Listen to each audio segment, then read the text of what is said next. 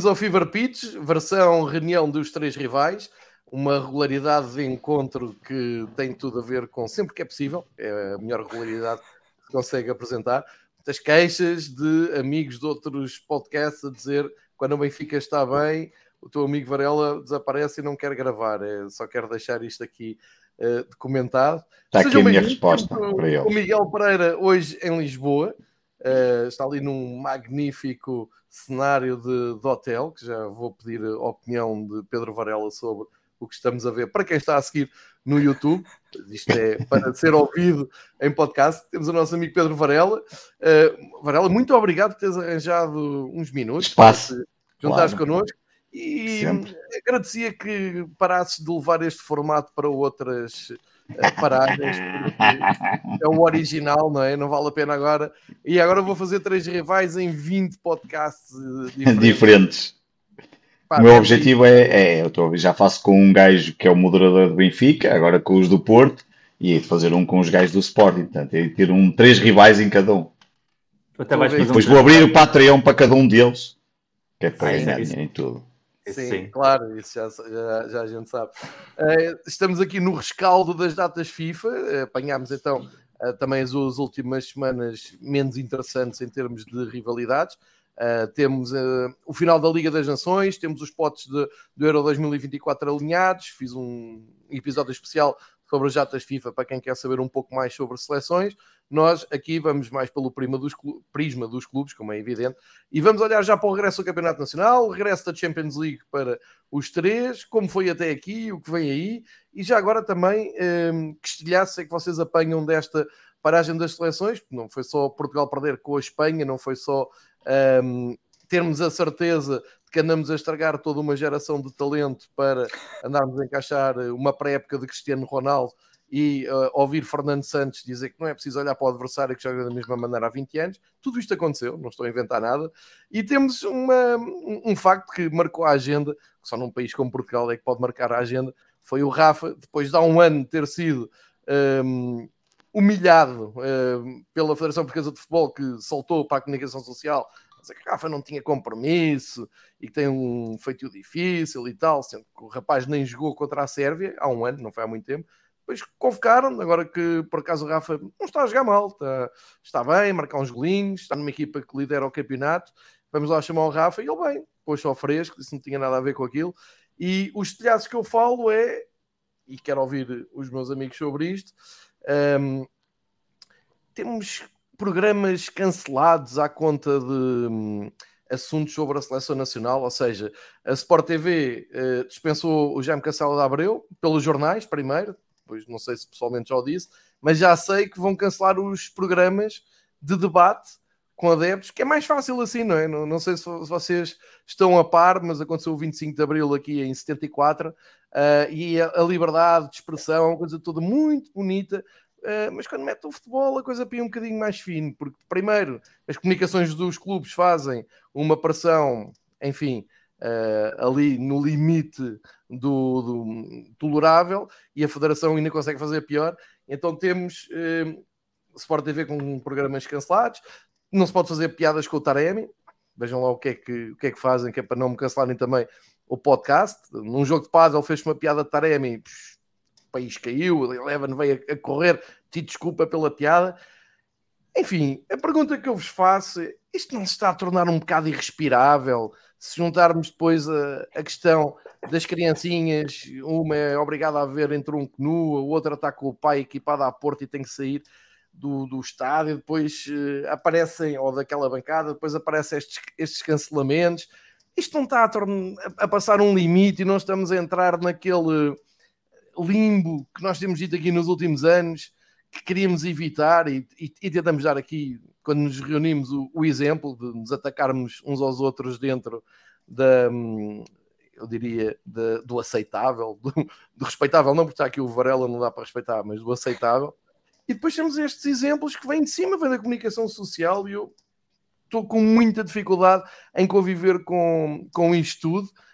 Um, certo e sabido também que todos nós, de uma maneira ou de outra, pelo menos o Pedro, o Miguel, de outras maneiras, já fomos vítimas disso, já levámos os nossos recados em mensagens privadas porque não gostámos de um formato da Taça de Portugal, porque criticámos qualquer coisa uh, de uma organização, de uma competição. Já levei ameaça de um advogado, quando fiz uma crítica à Casa do Marquês, que era quem fornecia o catering do Sporting por causa da auditoria, e que eu estava cheio de razão, e, e recebi um, um, e-mail do advogado da Casa do Marquês a pedir-me para retratar e colocar a resposta deles, senão, um, é? se não avançavam para vias legais, e na altura lembro perfeitamente perguntei ao André Nobre no Twitter, que também conhecia do esporte, que ele era advogado, e perguntei-lhe, olha, como é que se responde a isto? E ele, olha, diz isto, isto, isto, isto, e os gajos depois tá seguiram em frente, porque aquilo não tinha lógica nenhuma, como é óbvio. Mas todos nós já recebemos aquela mensagenzinha simpática de grandes instituições é. a dizer, é pá, estás a falar o que não sabes, não é bem assim, a gente convida-te para vires cá e teres a tua opinião, ou seja... Um, não gostam de apontar, sei lá, o sistema de um sorteio da taça, lembro-me que aconteceu isso, Sim, tivemos, uma vez tivemos uma discussão, eu, tu, uma vez eu e tu tivemos uma discussão no Twitter, no Twitter e apareceu que nem tinha nada a ver com ele e apareceu o Sobral, que ainda Sim, hoje é. é o número um da Federação, ali com umas mensagens ameaçadoras a querer colocar. Uh... Dá-me ideia que hum, isto vem a escalar, não é? E que hum, quem manda ficou na ideia que pode tudo, é, é, tem a ver com aquilo dos clubes que eu digo aqui quase todas as semanas, né? fazermos um comunicado e com base na segurança ninguém pode entrar com adereços de outros clubes, mas vendemos os bilhetes para esse pessoal. Está-se a pisar aqui uma linha muito perigosa, isto é a minha ideia, e isto cada vez está menos interessante, cada vez está mais uh, desinteressante, e nesta questão de, um, pá, criticar, de falar, de dar opinião, uh, começa a perceber que Portugal não quer opinião nenhuma, ninguém quer opiniões divergentes, uh, cada um luta por uh, que as pessoas digam aquilo que querem ouvir. Acho que não é bem assim. A piada disto tudo sempre foi discordarmos uns dos outros sem entrarmos nestas, enfim, neste, neste tipo de, de, ameaças, como, como disseram. Eu lembro-me agora um episódio recente dos equipamentos da seleção. Houve malta dentro da federação que não gostou que, que a malta tivesse criticado, e, e falo, falo nós, falo de malta mais um, figuras públicas com mais relevo disseram: não, o equipamento da seleção é horrível. Disse, não é horrível, vais ver que ao vivo é horrível, é uma opinião, como outra qualquer, é horrível. Agora, se me disserem assim, há uma pessoa que gosta e a pessoa que escolheu diz pá, tudo bem, mas isso não invalida que a gente possa dizer que é, que é horrível. E, e depois acho que em Portugal se está a esquecer de uma coisa que, seja qual for o, o peso da opinião e, e, o canal de comunicação da, da opinião, nada mas mesmo nada faz com que essa opinião passe a ser verdade ou passe a ser um dogma. Nós damos a opinião no, nos canais mais vistos da opinião, nos jornais mais lidos da opinião, e a opinião não tem mal nenhum, é uma opinião. Podes concordar, podes não concordar, podes voltar a ler, podes desligar. Agora, condicionar, já tenho mais algumas dificuldades, mas estava a embrulhar isto tudo, eh, porque eu queria partilhar aqui com vocês algo que tenho dito durante o dia 2, a malta mais conhecida. Vi o jogo num sítio público, coisa que nunca faço quando é o Benfica, mas era a seleção, fui jantar, vi pessoal a gritar gol da Espanha, e não eram espanhóis. A Federação e a seleção portuguesa, o Fernando Santos e todos estes episódios que têm acontecido ao longo dos últimos meses, eh, de empurrar culpas, de, hum, de apontar dedos, eu acho que isto está a passar cá para fora, que a ficar um bocado farta e começa a achar piada quando a, quando a equipa do Cristiano Ronaldo não ganha. E isso é grave porque estamos a dois meses do Mundial e a partir do país devia estar motivado para ver a sua seleção. Mas estou a partilhar aqui uma, uma experiência, pode ter sido única, posso, pode ter, posso ter estado no único sítio do mundo onde se festejaram golos uh, da Espanha sem serem espanhóis. Mas duvido que, pelo que vi nas redes sociais, tenha havido, não tenha havido mais reações destas. E sendo assim, e com o regresso agora do campeonato, grandes jogos, Braga-Porto, Benfica em Guimarães, Sporting vale a pena falar, ela já está muito para trás, não sei se queres. Sei. Mal. Mal. Aliás, todos estes problemas só acontecem porque o Benfica está em primeiro lugar, repara bem, porque se não acontecesse nada, o futebol estava bem, agora vocês estão em primeiro lugar e de repente aparece isto tudo, portanto, eu acho que vocês é que estão a mais e portanto é, é começar a perder, é começar a perder já este fim de semana e o Miguel também. É? Miguel pode empatar, não há mal nenhum. Se perderem os dois pontos, não há mal nenhum. Já estás aí, Aliás, já estás nesse limbo, não estás? Já, já repara, já é tão triste. Eu já nem ligo. Eu só me interessam competições fantásticas como a Liga dos Campeões. Isso é que interessa falar. Agora, Campeonato Nacional, interessa. Dois jogos, seis pontos. Lembras-te lembras no Fever Pitch quando nós começámos que não se falava de competições europeias, não é? Exatamente, uma altura que só se falava de campeonato e não se falava de Liga dos Campeões, agora trocou. Mas é assim, opá. Enquanto que uns ficam contentes, outros estão tristes. Malta acontece. que tem seguido com atenção os episódios quase todos do, do Fever Pitch tinham-me dito isso. Antes isto, não tinha, isto era mais regular quando o Sporting estava na frente. A culpa é tua. A é culpa é. O que vale é que o Miguel está aqui pode confirmar. O mais difícil és tu sempre. Tu é que tens uma agenda muito preenchida. O Miguel não conta. Nós até podemos fazer o programa sem ele. Não interessa. Quer dizer, é, é indiferente fazer o programa com o Miguel ou sem o Miguel. Também é Portanto, é verdade. Sim. Aprendes a eh, menos. Pronto, no teu caso é mais fácil. Também é verdade, Miguel. Eu, se quiser aprender, vou para a escola. Cala-te. Obrigado e boa noite. O, o que é que. Epá, já tinha saudades disto. Uh, Pedro, sobre tudo o que eu tive a dizer sobre o resto também do, do campeonato. Tudo muito certo, quer dizer, eu não vou acrescentar muito mais ao que tu disse porque está tudo muito já certo. Já disseste é isso nos Cavani, não foi? Portanto, é pá, claro, já fui dizer em todo o outro lado, portanto, quem quiser ouvir o programa de ontem ontem dos Cavani, não, não, não foi nada que nos Cavani fomos falar sobre, sobre isso também, mas sobre outra, também sobre, também sobre, outros assuntos. Mas, não, mas não falamos sobre a liberdade de expressão, nem, nem, nem, nem, e acho que o mais importante aqui, para não estar a repetir o que o João disse, acho que é o pacote todo completo, é este pacote todo completo, que, em que pode-se juntar um, os clubes que continuam a praticar preços que não fazem absolutamente sentido nenhum, como foi no Bessa, e eu recusei-me a ir ao Bessa, já disse por uma questão de princípio, um, não tinha problema nenhum, não tenho dinheiro para pagar 25 euros por um bilhete, mas decidi que não ia meter os pés, e é das coisas que mais me custa, estádios que estão à porta de casa em que eu posso ir de metro, praticamente, e ainda são alguns, eh, Porto, Boa Vista, eh, Rio Ave, por exemplo, também já fui de metro ao Rio Ave, um, e, e, que nós podemos ir ver os jogos e, e não fui, um, e depois tivemos aquela palhaçada que mandaram as pessoas todas cá para baixo, e de repente tinhas pessoas que pagaram 25 euros e 35 euros na mesma bancada, e depois tinhas pais que levaram filhos e que pagaram 105 euros por três bilhetes, que é uma coisa espetacular, levas dois miúdos e pagas 105 euros para ir ver um jogo de futebol, e, e uh, não havia lugares para sentar os miúdos pequenos, os graúdos ainda podiam ficar de pé e uma confusão de todo tamanho,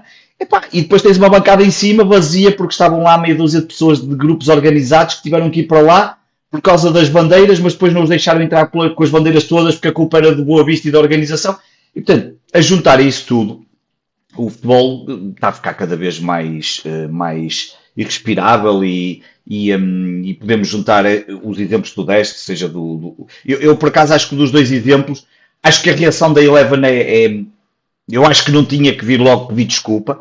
Eu, eu vou-te ser sincero, eu acho que são dois casos completamente diferentes. O do Jaime Cancela Abreu é claramente um, um caso de, de, liberdade de expressão.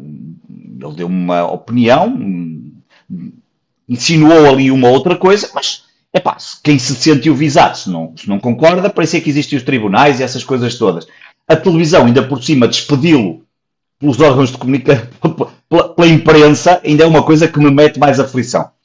E, portanto, esse acho que é um caso que não, que não, que não, não faz sentido, não, uh, não, não tem lógica nenhuma. O do Paddle, eu acho que, enfim, Pedro, é um comentário... Eu estava a pensar no seguinte, tu achas que isto claramente podia acontecer com um de nós se nós tivéssemos aceito um convite para estar num desses canais de cabo a falar de bola, tu sentes que isto podia acontecer a ti?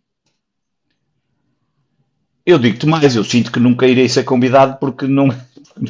Eu sinto não, o contrário, eu sinto, eu sinto o contrário, eu sinto que não. Agora, não, eu, claro que sim, que posso. Podia... De outra maneira, vou pôr a coisa de outra maneira. Sim, claro que podia acontecer, João, claro que sim. aquilo que tu sentes assim, epá, é, é por isso é que eu não me meto nisto. Claro, obviamente, claro, obviamente. Eu, sinto isso, eu sinto eu sinto, e por isso é que eu digo muitas vezes, felizmente, eu tenho muita gente que trabalha nesta área, e eu digo assim, felizmente eu não preciso nada disto, faço isto por prazer, por paixão, e por, por, por, por porque isto não, isto não, eu não preciso nada disto para a minha vida, a minha vida profissional não é nada disso. E tenho pena de quem, pena no sentido de quem precise e sofra isso na pele. Esse é que é o lado triste destas coisas, e, e, e tu teres que eventualmente pensar no que vais poder dizer, porque eventualmente podes ser eh, ou criticado por uma entidade qualquer que não concorda, ou pelos diretores de comunicação. Opa, foi o Marcos no caso do, da Eleven, podia ser o Miguel Braga, no, não interessa, podia ser um qualquer, não, não vou agora estar aqui, um, ehm, aqui, mas eu acho que são dois, apesar de tudo, acho que são dois casos diferentes entre um e o outro, mas o outro, o outro mostra também uma coisa, é que neste momento é muito difícil, é muito difícil brincar com qualquer coisa. especialmente no espaço público. E eu, claro que eu aqui posso dizer ao Miguel que hoje está com uma cor bonita, parece a água da piscina aqui de Vila de Andorinho, onde o Taremi treina. Não há mal nenhum, estamos aqui a brincar, e percebes? E, e, e o Miguel leva na brincadeira, e quando for, e quando for para falar sério sobre o Taremi, também conseguimos falar sério sobre o Taremi. E portanto conseguimos perceber quando é que estamos a brincar ou quando não estamos a brincar. O que tu sentes é que tu vais à televisão, mandas uma piada qualquer do Taremi ou, ou sei lá, de outra coisa qualquer, não interessa, pode ser do Rafa, pode ser do que quiserem. Um, não, Varela, enfim. ninguém fala a sério também na televisão, o problema também é esse. O problema não, é que já se deixou de falar de futebol, não, já se deixou de falar de futebol a sério. O que se fala é desde a trincheira e, portanto, a minha opinião não, eu... é que vale, porque é da minha certo. cor e digo, eu posso estar a dizer uma estupidez, certo. eu sinto que estou a dizer uma estupidez, mas tenho que defender os meus. Isso não é falar de futebol. Isso não é o que nós por isso é que é uma minoria, Miguel, por isso é que isto, por isso é que nós somos ouvidos por uma minoria, por isso é que nós somos uma minoria e cada vez somos mais essa minoria que ah, eu, eu, eu, eu houve uma altura que eu achei que. Mas, ó Pedro, e, e entretanto, isto não, não, não, vai, uh, não, não vai resultar tudo em que os comentários ficam todos formatados. Eu não falo, pá, estou Sim, a tirar claro. um bocado aquele registro claro. do CMTV. Estou a tentar. Vai chegar um momento que tu não podes dizer nada e tu estás balizado. Malta claro. que ainda tenta falar civilizadamente. Vai tudo muito formatado, dizer coisas muito interessantes, com a tendência de. com pinças e depois isto também não se, não se reflete também no, naquela nova vaga de, comentadores, de narradores não tanto, mas comentadores estão sempre com medo de dizer qualquer coisa que vai chatear a falange de apoio claro. lado e do outro. Isto, isto não está a ficar tudo muito desinteressante. Tá, tá, e por isso é que eu te estava a dizer, juntando tudo isto, por isso é que eu, então, como tu dizes, tu tens ido, praticamente não vais fora ver jogos, mas tens a vantagem de poder ver os jogos do teu clube em casa. Eu só acrescentar uma coisa, antes, antes que perca aqui o timing. Sim. Uh, e tu estás a dizer de, de, ir à televisão, como, como sabem, tenho, tenho alguma exposição, Sim. mas é num canal de clube, portanto é dentro do contexto. Tenho muito cuidado sempre, e, e nunca tive problema nenhum de liberdade de expressão, nem, nem dentro do Benfica, era o que faltava, mas uh, acima de tudo de, de rivais ou de adversários, eu nunca fui visado. Mas tive uma vez um reparo Uh, que até foi assim uma coisa generalizada, só porque eu disse que o Nacional da Madeira vinha à luz, era ainda o professor Manuel Machado, o treinador, e eu disse Sim. que o Nacional jogava um futebol tão fraquinho e que se punha lá atrás e, e, que não queria jogar e era tudo tão de resistência, que utilizei a seguinte expressão: o Benfica tem que ganhar, tem que se motivar para ganhar, somar três pontos e ah. pensar que ao mesmo tempo está uh, a meter mais um prego no caixão do Nacional uh, para, na ida para a segunda divisão. Pá, eu, é uma expressão que se usa N vezes, eu só vires os, os debates brasileiros, eu, como sabes, os, mas ó, João, tu olhas para. Tu olhas... Não, mas não vou estar mal. Eu sei, não, eu lembro perfeitamente isso, mas para. Mas isso, isso não me espanta porque isso vai bater em, em tudo aquilo que é o, o Portugalzinho da, da, da, discussão. Tu só olhas para qualquer canal da BT Sport ou da Sky Sports, vou dar assim dois exemplos, ou o BBC, o Match of the Day, embora aí, seja qual for, pá, tu vês os comentadores a fazer e nós não inventamos nada, nós estamos aqui três rivais, não inventamos absolutamente nenhuma. E eles fazem isto. Está lá. Se tiver lá um gajo do Manchester e tiver um gajo que jogou no, no, A única diferença é que eles são mais ricos e jogaram futebol. E portanto têm muito mais dinheiro. Ainda tem essa vantagem. Mas se tiver lá num jogo. Miguel, não tu. Não, não, muito mais. Miguel. Miguel. Miguel está riquíssimo. É para aqui até usa aquelas camisolinhas, aquele azul bebê, bonitinho.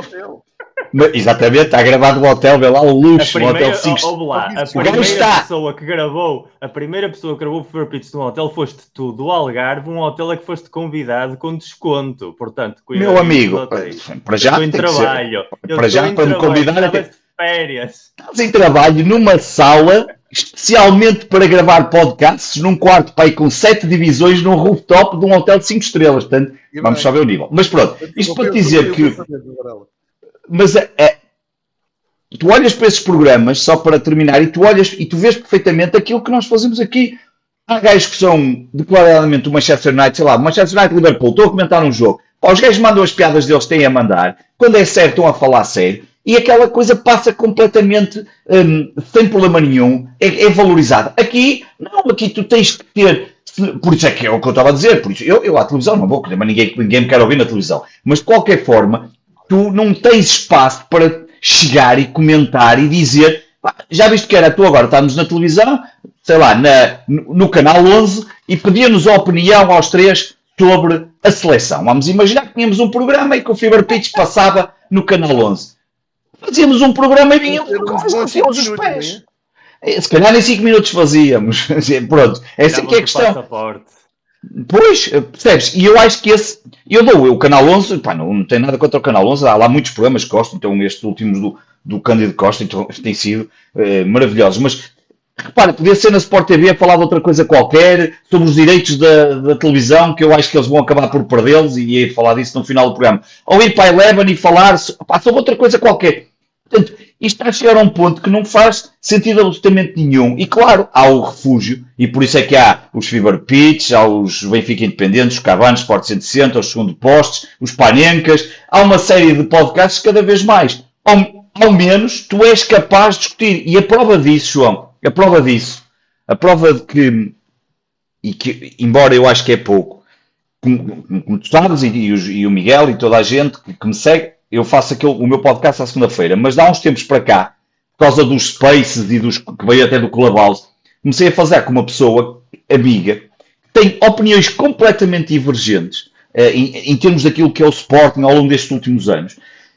E conseguimos criar ali um espaço em que temos lá levado Sportingistas mais extremistas, menos extremistas, de um, de um presidente, de outro presidente, aqui, e a, e a conversa flui perfeitamente normal. Portanto, Há, há, quem queira fazer isto, há espaço para isso. Agora vivemos é num mundo claramente que está completamente isso, controlado, como é óbvio. Tudo o que tu estás a dizer resume-se numa frase muito simples. A democratização da, da, do desfruto em falar de futebol terá de vir sempre da base e não do topo. Claro, o topo sem dúvida. Como sem dúvida. E não é de agora. Nós passámos de ter um, um meio de comunicação que controlava a seleção a ter a seleção a controlar o meio de comunicação. Eu, eu, eu digo sempre isto aqui no Fair Pitch, eu tenho muita memória. Eu lembro perfeitamente do poder que o Oliveira de Esportes tinha na seleção na viragem de século. Quando no meio António Oliveira selecionador, com todo aquele circo à volta do Mundial da Coreia e do Japão, e da forma como António Oliveira se sentia completamente impune, porque o Oliveira de Esportes era um dos grandes uh, financiadores daquela federação de Gilberto Madail e da incapacidade crónica que ele tinha na gestão de uma federação que na altura não fazia rios de dinheiro como faz agora e que estava constantemente dependente da publicidade para se manter uh, respirável. E tendo uma geração de ouro como tínhamos na altura, acabou por se desperdiçar muitíssimo e recorreu-se a um salvador da pátria, na altura o, o Scolari, precisamente porque é preciso pôr ordem numa casa em que ninguém punha ordem nenhuma.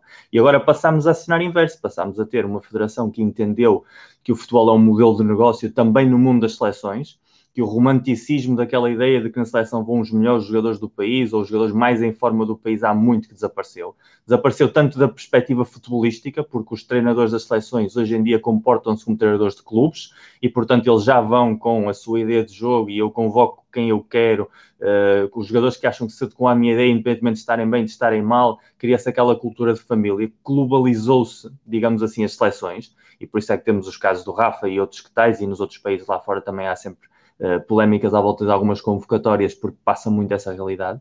E passamos a ter uma federação capaz de fazer muito dinheiro à custa dos êxitos da seleção e que de repente temos um, um controlo que vem de dentro para fora daquilo que se diz ou que não se pode dizer. E é como diz João, nós sabemos perfeitamente quem são as personalidades à volta da federação que controlam o discurso, que garantem que não haja contraditório, que garantem que não haja uma contestação pública que seria lógica noutro contexto. Eu não acredito, e, e a mim perguntam-me sobretudo de Espanha, eu ainda ontem estive a falar para a Rádio Marca, isto para que vejam a diferença também, a Rádio Marca, que é a maior rádio esportiva de Espanha, liga-me para eu falar sobre o jogo. Obviamente, Sim, nenhuma, rádio nenhuma rádio. Ligou-lhe, pagou-lhe para ele ir lá, de certeza, dizer o que, como é óbvio. Nos ia ligar a nós para falar sobre o jogo de Espanha, mas uma rádio espanhola liga-me a mim porque aqui o discurso está completamente controlado claro. em quem é que pode veicular a mensagem e quem não. E todos eles me perguntam como é que é possível, tendo Portugal a geração fantástica que tinha no pós-2016 e a geração fantástica que estamos a ter agora, que ainda é diferente, ou seja, estamos a ver uma nova camada de grande talento, que Fernando Santos continua a ser um selecionador com pouco questionamento público. E eu tive de lhes explicar que não é que não haja um pouco questionamento público, o questionamento é que não salta à parte mediática, fica na rama, fica na base, e obviamente está toda a gente absolutamente farta, fartíssima de, de Fernando Santos como selecionador, como treinador, como gestor de grupos, como gestor de carreiras, chamem-lhe como quiserem, mas depois tu não vês artigos de opinião uh, que enfoquem essa, essa ideia, que é pensada por 90 e tal por cento da população que gosta de futebol e que vê futebol em Portugal. não vês isso chegar às televisões, não vês isso chegar às rádios e não vês isso chegar aos jornais. Então isso fica nas redes de debate das bolhas do Twitter. Mas, oh Miguel, não vês porquê? Porque depois acontece o que aconteceu com o Castelo Abreu? Há um controle de mensagem, é aquilo que eu tinha dito, ou seja, há uma série de pessoas que controlam a mensagem. Da mesma maneira que os clubes, como tu disseste bem, controlam a sua mensagem, e por isso é que tu não vês o Varela no, falar oficialmente em, em meios de Sporting, eu não falo oficialmente em meios do Porto, tu estás no caso do Benfica, mas também sabemos uh, as histórias que há por detrás e que houve. Da mesma maneira que a mensagem dos clubes é cuidado ao mais mínimo detalhe, isso transferiu-se também para a Federação. E transferiu-se de uma maneira em que não há contraditório, não há debate, não há discussões abertas, não há uma riqueza que deveria haver e que noutros países até há. Uh, depois, todos têm as suas virtudes, têm os seus defeitos, não há modelos perfeitos, eu não vou agora aqui pôr medalhas noutros países, mas obviamente que havendo um debate, pelo menos há uma troca de opiniões e uma troca de opiniões de pessoas que estão formadas para trocar. E temos gente muitíssimo competente que está calada, por medo, porque sabem perfeitamente que neste país, a partir do momento em que chateias a pessoa A e a pessoa B e a pessoa C, a probabilidade de perderes o emprego é grande, a probabilidade de não te chamarem para futuros painéis é grande, a probabilidade de haver um especial do Mundial numa televisão e que não estejas lá é grande, então ninguém está para se chatear. E isso é a cultura predominante aqui. Portanto, qualquer coisa que nós... é? Abre-se espaço para os seguidistas e para aqueles que querem comprar o discurso. Completamente, e isso temos visto na nova geração de comentadores, como tu disseste, onde refugiam-se na ideia de que falando só sobre o jogo têm pano para mangas para existir, porque não falam em nada fora da tática e do pressing e do treino e dessas abordagens, então isso é uma espécie de carapaça, a dizer, eu aqui não vou criar nenhum tipo de opinião que seja polémica para que aqui ninguém me, me incomode a minha carreira. E encontras isso também nos meios de comunicação de quem é que vai ficando e quem, como é que se vai separando o trigo do joio para quem controla a mensagem. Mas isso passa a nível de clubes, chegou à seleção, porque a seleção hoje em dia, e não é de hoje em dia, há mais de 10 anos, é gerida como um clube, como um clube português, como os clubes portugueses já nos seus clubes, porque podia ser gerida como um clube alemão e ser gerida de uma maneira transparente, mas não. É, é, obviamente predomina a cultura local e é assim que estamos. E a nossa incapacidade de falar sobre futebol parte daí. Nós estamos há 10 anos, 15 anos, 20 anos, a condicionar o discurso, desde os clubes, desde a federação, obviamente depois não vais poder fazer piadas com nada. Porque depois entra o comparativo. Porque alguém faz uma piada com o Taremi e é amonestado. Para a semana alguém faz uma piada com o Rafa e se não for amonestado já tens metade das pessoas a dizer então este foi, este não foi. E entramos nesta roda contínua de que o meu contra o teu. E é aí que estragas absolutamente tudo, porque é quando deixas de falar de futebol para falar de clubismo. E isso, que devia ser uma discussão uh, entre amigos, também na cavaqueira, como nós fazemos aqui, ou uma discussão até no próprio estádio, onde todos nós já nos insultamos uh, mil e uma vezes e saímos do campo e, e somos capazes de dar um abraço, passou à parte institucional. Bem, dependendo do resultado. Se ele, se ele perder, dá-me pena. Ele e depois ele, ele, perde muitas vezes e, e se dá, cria uma pena, uma empatia, uma vontade. Pô, para quem comeu quatro bolachas belgas, estás aí papo cheio. Tá, tá. Está. Está bem. Está bem. Deixa-me só perguntar. Tem que aproveitar, senão qualquer dia não tenho nada para dizer. Já estou, o campeonato já não conta. Já só há a taça da Liga. Quer dizer, a taça da Liga não interessa porque nós vamos ganhar, que é o normal. E depois, já só há a taça de Portugal, o que é que eu vou falar? Já vamos à taça da Liga. Deixa-me só perguntar aqui uma coisa mais. Tirar também esta carga mais dramática para falar uma coisa leve e muito rápido. É, é uma coisa prática que é estou com a ideia, depois do que vi na Liga das Nações e do que vi de resumos uh, fora da Europa, vai ser difícil termos um campeão mundial europeu no Qatar. Eu até tiro isto para o Miguel. Vejo a Argentina e o Brasil fortes e não vejo uma única seleção uh, europeia, nem a minha querida Alemanha, a posicionar-se fortemente para discutir o Mundial. Claro que isto aqui a dois meses muda, as abordagens são diferentes. Claro. Miguel, concordas com esta ideia? Queria, queria confrontar-vos com, com este preview a dois meses do Mundial? Primeiro perguntas-me a mim, não perguntas ao Varela, porque ele não percebe. Portanto, é normal. Uh, depois... depois... É isto. É eu isto. há um ano, eu há um ano, eu há um ano fiz um tweet a dizer que achava que a Argentina ia ganhar o Mundial. Há um ano estavas em Espanha, era lá que devias ter continuado. Nós devíamos ter fechado as fronteiras e ficavas por lá. Mas podes Tentaram continuar. fechar as fronteiras, mas eu passei por, uma, por um caminho cheio de pedras Exato. e terra batida e, e cruzei na Não, foi o, foi o macaco que te ajudou. Ele já uma vez levou o velhote a Vigo e ajudou-te a passar para cá também. a nada. Passei a, a nada. nada exato. Mas anda lá porque não, eu quero é dizer assim, uma coisa em relação eu, a isso também. Eu espero, eu espero sinceramente que o campeão não seja europeu. Primeiro porque estou fartinho que desde 2002 não haja campeões a não ser europeus. Isto, de certa é maneira, estragou. Nós crescemos, nós crescemos com um campeão mais ou menos alternado, ou pelo menos certo. o ciclo era um ciclo curto. Nós crescemos Brasil ganha, depois ganha um europeu, depois ganha a Argentina, depois ganha um europeu, certo. depois ganha a Argentina outra vez, depois ganha um europeu, depois ganha o Brasil, e andámos nesta dinâmica em que ia alternando. E agora estamos uh, uh, com europeus em mundiais. Aquela frase de que o europeu é o mundial mais Argentina seja o Mundial Europeu mais Argentina e o Brasil, nunca foi tão verdade como nos últimos 20 anos. E como eu estou cansadíssimo disso, acho que é a altura, ainda para mais da carreira de dois gênios do futebol, como o Messi e o Neymar, ter um, um reconhecimento mais além daqueles que já Muito têm. Bem, eu espero sinceramente, espero sinceramente que ganhe um deles. E acho que a nível tático, o trabalho que o Tite tem feito progressivamente porque lhe deram tempo e lhe deram espaço, e ao contrário do Fernando Santos soube evoluir, quem vê o Brasil de 2016 e quem vê o Brasil de agora não é a mesma seleção. O Neymar não faz as mesmas coisas. É incrível a nível de pressão alta e tudo, tens razão. Sim, sim, e, e vai introduzindo jogadores que pensam um jogo mais é isso, diferente. É isso, a inteligência e de buscar o Richarlison e, e, o Rafinha da Exatamente, vida, exatamente. e o Rafinha, e, e vai, vais progredindo, vais tendo o Paquetá, que vai ganhando cada vez mais projeção, onde era o Coutinho no passado, agora é ele, e isso também te dá outras coisas. E a Argentina, com o Scaloni, conseguiu uma coisa que tinha perdido, que era a sensação de grupo, porque a Argentina sempre teve muito talento. É sempre, sobretudo no ataque, que aquilo era uma qualidade que tu olhavas para a gente e dizias, estes gajos podem jogar com 5 avançados e são 5 top mundial. O problema é que não havia uma estrutura tática que conseguisse acomodar aquela gente toda. Mas desde que o Messi deu um passo atrás e começou a gerar mais jogo desde trás e que se criou ali um, um escudo protetor à volta dele, sobretudo com o Paredes, e, e, seguramente o Enzo possa vir a ter protagonismo, porque é um jogador fantástico que encaixa nessa ideia de, de escudeiro fiel. E o Scaloni conseguiu ali criar uma dinâmica muito positiva. Portanto, se o, se o Mundial fosse amanhã, eu não teria dúvidas nenhumas, com os jogadores saudáveis como estão agora, com as convocações, uh, que o Brasil e a Argentina partem à frente. E a nível europeu, apesar do que vimos ontem, eu continuo a achar que a equipa que está mais bem posicionada é a Espanha. Porque o Luís Henrique tem uma ideia de jogo muito clara, e ontem viu-se. Ele ontem andou, eu, eu, eu, fiquei com a sensação que ele andou a brincar ao gato e ao rato com Portugal. Porque na primeira uhum. parte ele jogou com reservas. Ele sabia perfeitamente que os bons jogadores estavam para meter o turbo na segunda parte quando os portugueses estivessem cansados. E foi exatamente o que ele fez. Quando entra o Gavi quando entra o Pedri para se juntarem ao Busquets, é quando aquela dinâmica muda por completo. E se vimos o 11 titular da Espanha, aquele que deve jogar, tem duas características que são ótimas para uma competição curta.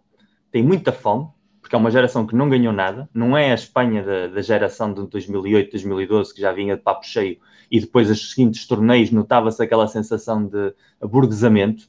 É uma geração que quer ganhar, é um treinador que tem uma ideia que leva os jogadores que funcionam naquela ideia, não olha a nomes, é muito mais da escola holandesa nesse sentido do que da escola espanhola. E, sobretudo, é uma equipa que tem um ADN competitivo muito forte. E viu-se ontem, é uma equipa capaz de marcar gols nos últimos minutos, viu-se no europeu passado também. E isso acho que funciona mais. A Alemanha tem o talento, mas eu acho que andam ali perdidos taticamente. A Inglaterra uh, está numa, num declive evidente depois do pico do europeu e acho que o Southgate ou, ou, saca um coelho da cartola ou então tem muita sorte, porque depois não nos podemos esquecer, os mundiais e os europeus são torneios de sorte. O sorteio, o quem é que é te cruzas, quem fica em primeiro e segundo no grupo. Tudo pode acontecer.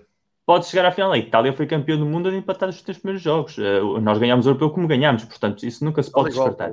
Mas dentro dos europeus, eu colocava a Espanha acima. A França continua a ser um, um, um caos emocional. Há ali o talento, mas eu acho que ainda não há ali aquela fluidez de jogo. Acho que a Holanda com o Van Gaal é outro treinador que pode fazer a equipa competir Estou por em bem. cima das suas capacidades e tem uma zona de progressão nos cruzamentos positiva. Mas agora mesmo, se eu tivesse de dizer um top 3, eu diria Brasil em primeiro lugar, Argentina em segundo e Espanha em terceiro.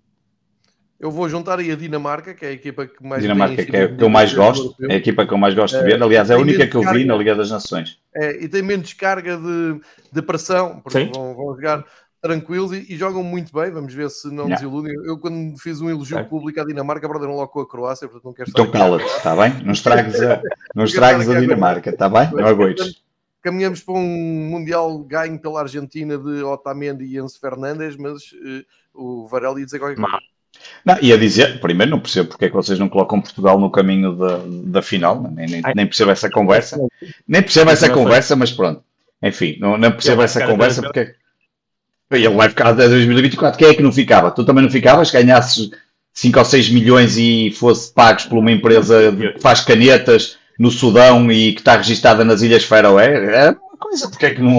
Qual era o problema? E que é consultor, ele não é treinador? ele também a verdade é que está a fazer muito. Para um gajo que é consultor e não é treinador, é a mesma coisa que me porem a minha à frente da seleção. Uh, perder com a Espanha 1-0 aos 88 minutos era um resultado que eu era capaz de conseguir fazer.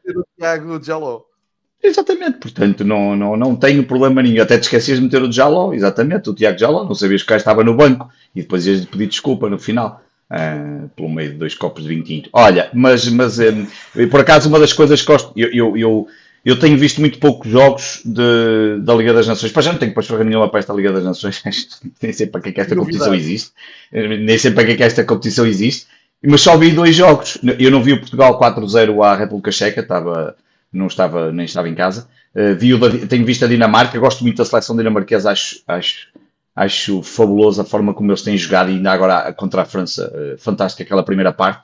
Uh, o Brasil está uma máquina. Vi no outro dia ao Brasil, por causa até que jogou contra o Ghana e vi a primeira parte porque tinha, estava na dúvida se ia jogar o, o, o miudinho do Sporting, que acabou por não entrar e jogou depois no jogo a seguir e marcou ontem contra a Nicarágua. Aliás, eles ganharam ontem 1-0 e o gajo marcou um grande golo.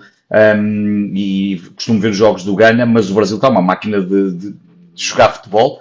E portanto, um, e, e, fica ali um bocadinho triste da Inglaterra. Estava à espera que a Inglaterra. Uh, espero que esta coisa da Liga das Nações ter descido ao grupo B, hum, que, que, não conta para nada, mas que não os afeta. Estava à espera que a Inglaterra, depois de ter ido à final do Europeu, que tivesse aqui um bocadinho mais, mais encarreirada para, para fazer qualquer coisa no Mundial. Não sei se estão-se a guardar para o Mundial, mas vejo a coisa ali muito, muito, muito, muito débil. E há uma coisa que o Miguel diz e tem razão. Isto, pá, a Espanha é sempre a Espanha. A Espanha, sim, de vez em quando acertas, nem sempre. Também seja mas também não é mal, quer dizer, pagam para vir para aqui fazer essas figuras e não acertares pelo menos uma é uma vergonha.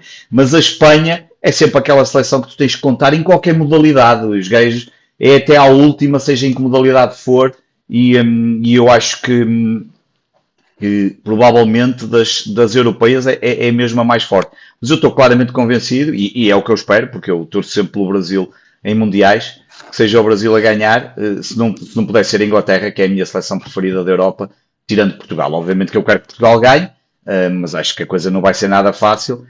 Um, e também, sinceramente, não estou a ver porque é que há de ser fácil se ele continua com um contrato até 2024 e, e portanto, e não bem. tem que mudar, e bem, e portanto, não, não, até eu não estava preocupado.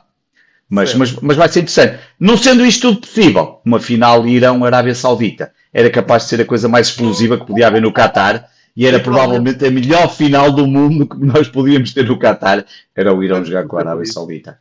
Vamos torcer por isso, não me choca. É uma final de futebol alternativo patrocinada por Gustavo Hoffman, do Mundo Hoffman. Um abraço para o pessoal do futebol do mundo. Um, mudando aqui a agulha para o futebol português. Uh, antes de irmos a, ao regresso do, do, campeonato, vamos ter aí grandes jogos. Queria saber também o vosso estado de espírito, como é que vocês estão para este regresso do campeonato, como é que vocês veem agora o próximo ciclo também, não é? Uh, cada um dos vossos clubes. Mas tinha aqui apontado, porque isto é essencial, uh, a opinião de cada um sobre uma competição superior como é a taça da Liga. A pergunta que eu tenho para vocês é. Já se estão a rir, não estão? Que para o ano vai para, ir para Angola ou uma coisa qualquer. Vamos jogar a Angola ou a Moçambique. É que aquilo acaba com essa ameaça. Vamos internacionalizar a taça da Liga. É uma ameaça, aquilo não é uma promessa. É uma ameaça e vamos chatear não. alguém com aquela competição. Claro. E, estou com pena. Uh, agora a questão é: não sei se vocês tiveram a oportunidade ou não de assistir à explicação, ao sorteio, à competição dos grupos. Um, mas como sei que o Varela tem uma memória boa para as competições do Sporting e o Miguel é um historiador de competições nacionais e internacionais, a pergunta é a seguinte: há alguma competição atualmente a decorrer no mundo do futebol que nós conheçamos e que nos seja palpável, que mude todos os anos de figurino e que todos os anos tenha, seja uma dor de cabeça para os criadores do Football Manager que devem olhar para aquilo e pensar: porra, o que é que se passa em Portugal? Que esta porcaria todos os anos tem um formato diferente, todos os anos eh, tem uma, um desenho diferente, para nada. Aquilo é só para o campeão, campeão, como é que é? Campeão de inverno e para a Final Four Nices de reunião das gravatas mais nada, não dá lugar europeu, não dá nada, não dá prémio há, há, há um anúncio na página é, da Sports Interactive. Alguma competição assim, o que é que acham da competição deste ano? Oito grupos, equipas de quatro, equipas de cinco, não gostas? Aquela, eu, eu, eu, eu não sabia, quando vi o sorteio é que percebi, e eu, peraí, são trinta e tal clubes, Mas como é que eles vão fazer isto? Depois, quando fui ler a explicação que havia grupos de 4 e de 5, e eu foda-se. E diz-me outra competição que muda todos os anos. Não, não, não, não. seguramente não há. Um, seguramente não há. Mas, mas o Miguel que é capaz de arranjar. Então o que é que achas, Pedro? Opa, Sports Interactive tem um posto de trabalho anunciado só para fazer a taça da liga. Eles contratam pois, uma pessoa. É, provavelmente, exato.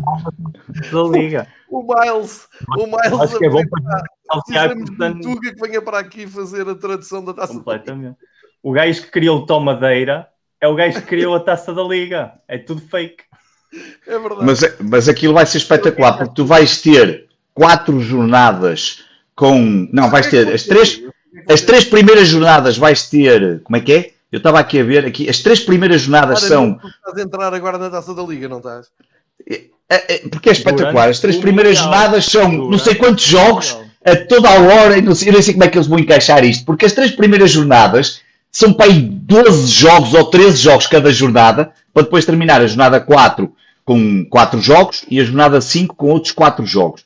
Eu nem sei como é que eles. Eles já têm as datas, as datas já estão definidas, portanto isto vai ser espetacular. Começa dia 19 de novembro e acaba dia 16 de dezembro. Portanto, eles arranjaram ali uma forma durante este, o Mundial é, de andarmos ali a jogar tens essa vantagem, mas, mas para este E os horários, não te esqueças que não pode haver jogos de nenhuma competição à mesma hora dos jogos do Mundial. Eu pagava para estar na reunião em que vão decidir o horário da primeira jornada do dia 19 de novembro de 2022, em que vão jogar 1, 2, 3, 4, 5, 6, 7, 8, 9, 10, 11, 12, 13, 14, 15, 16, 17, 18 jogos. Eu quero ver o calendário que vão arranjar para o dia 19 de novembro para encaixar estes 18 jogos e como tu sabes, têm que dar todos em todas as horas diferentes, que é para a Sport TV transmitir tudo, se for o, o, operador. Quer isto dizer que os jogos são capazes de começar às 7 da manhã e acabar para aí às 11 da noite, todos encadeados uns nos outros. Portanto, isto vai ser espetacular. Não podem. Tu ouves o que eu estou a dizer. Ah, não? A FIFA não então, permite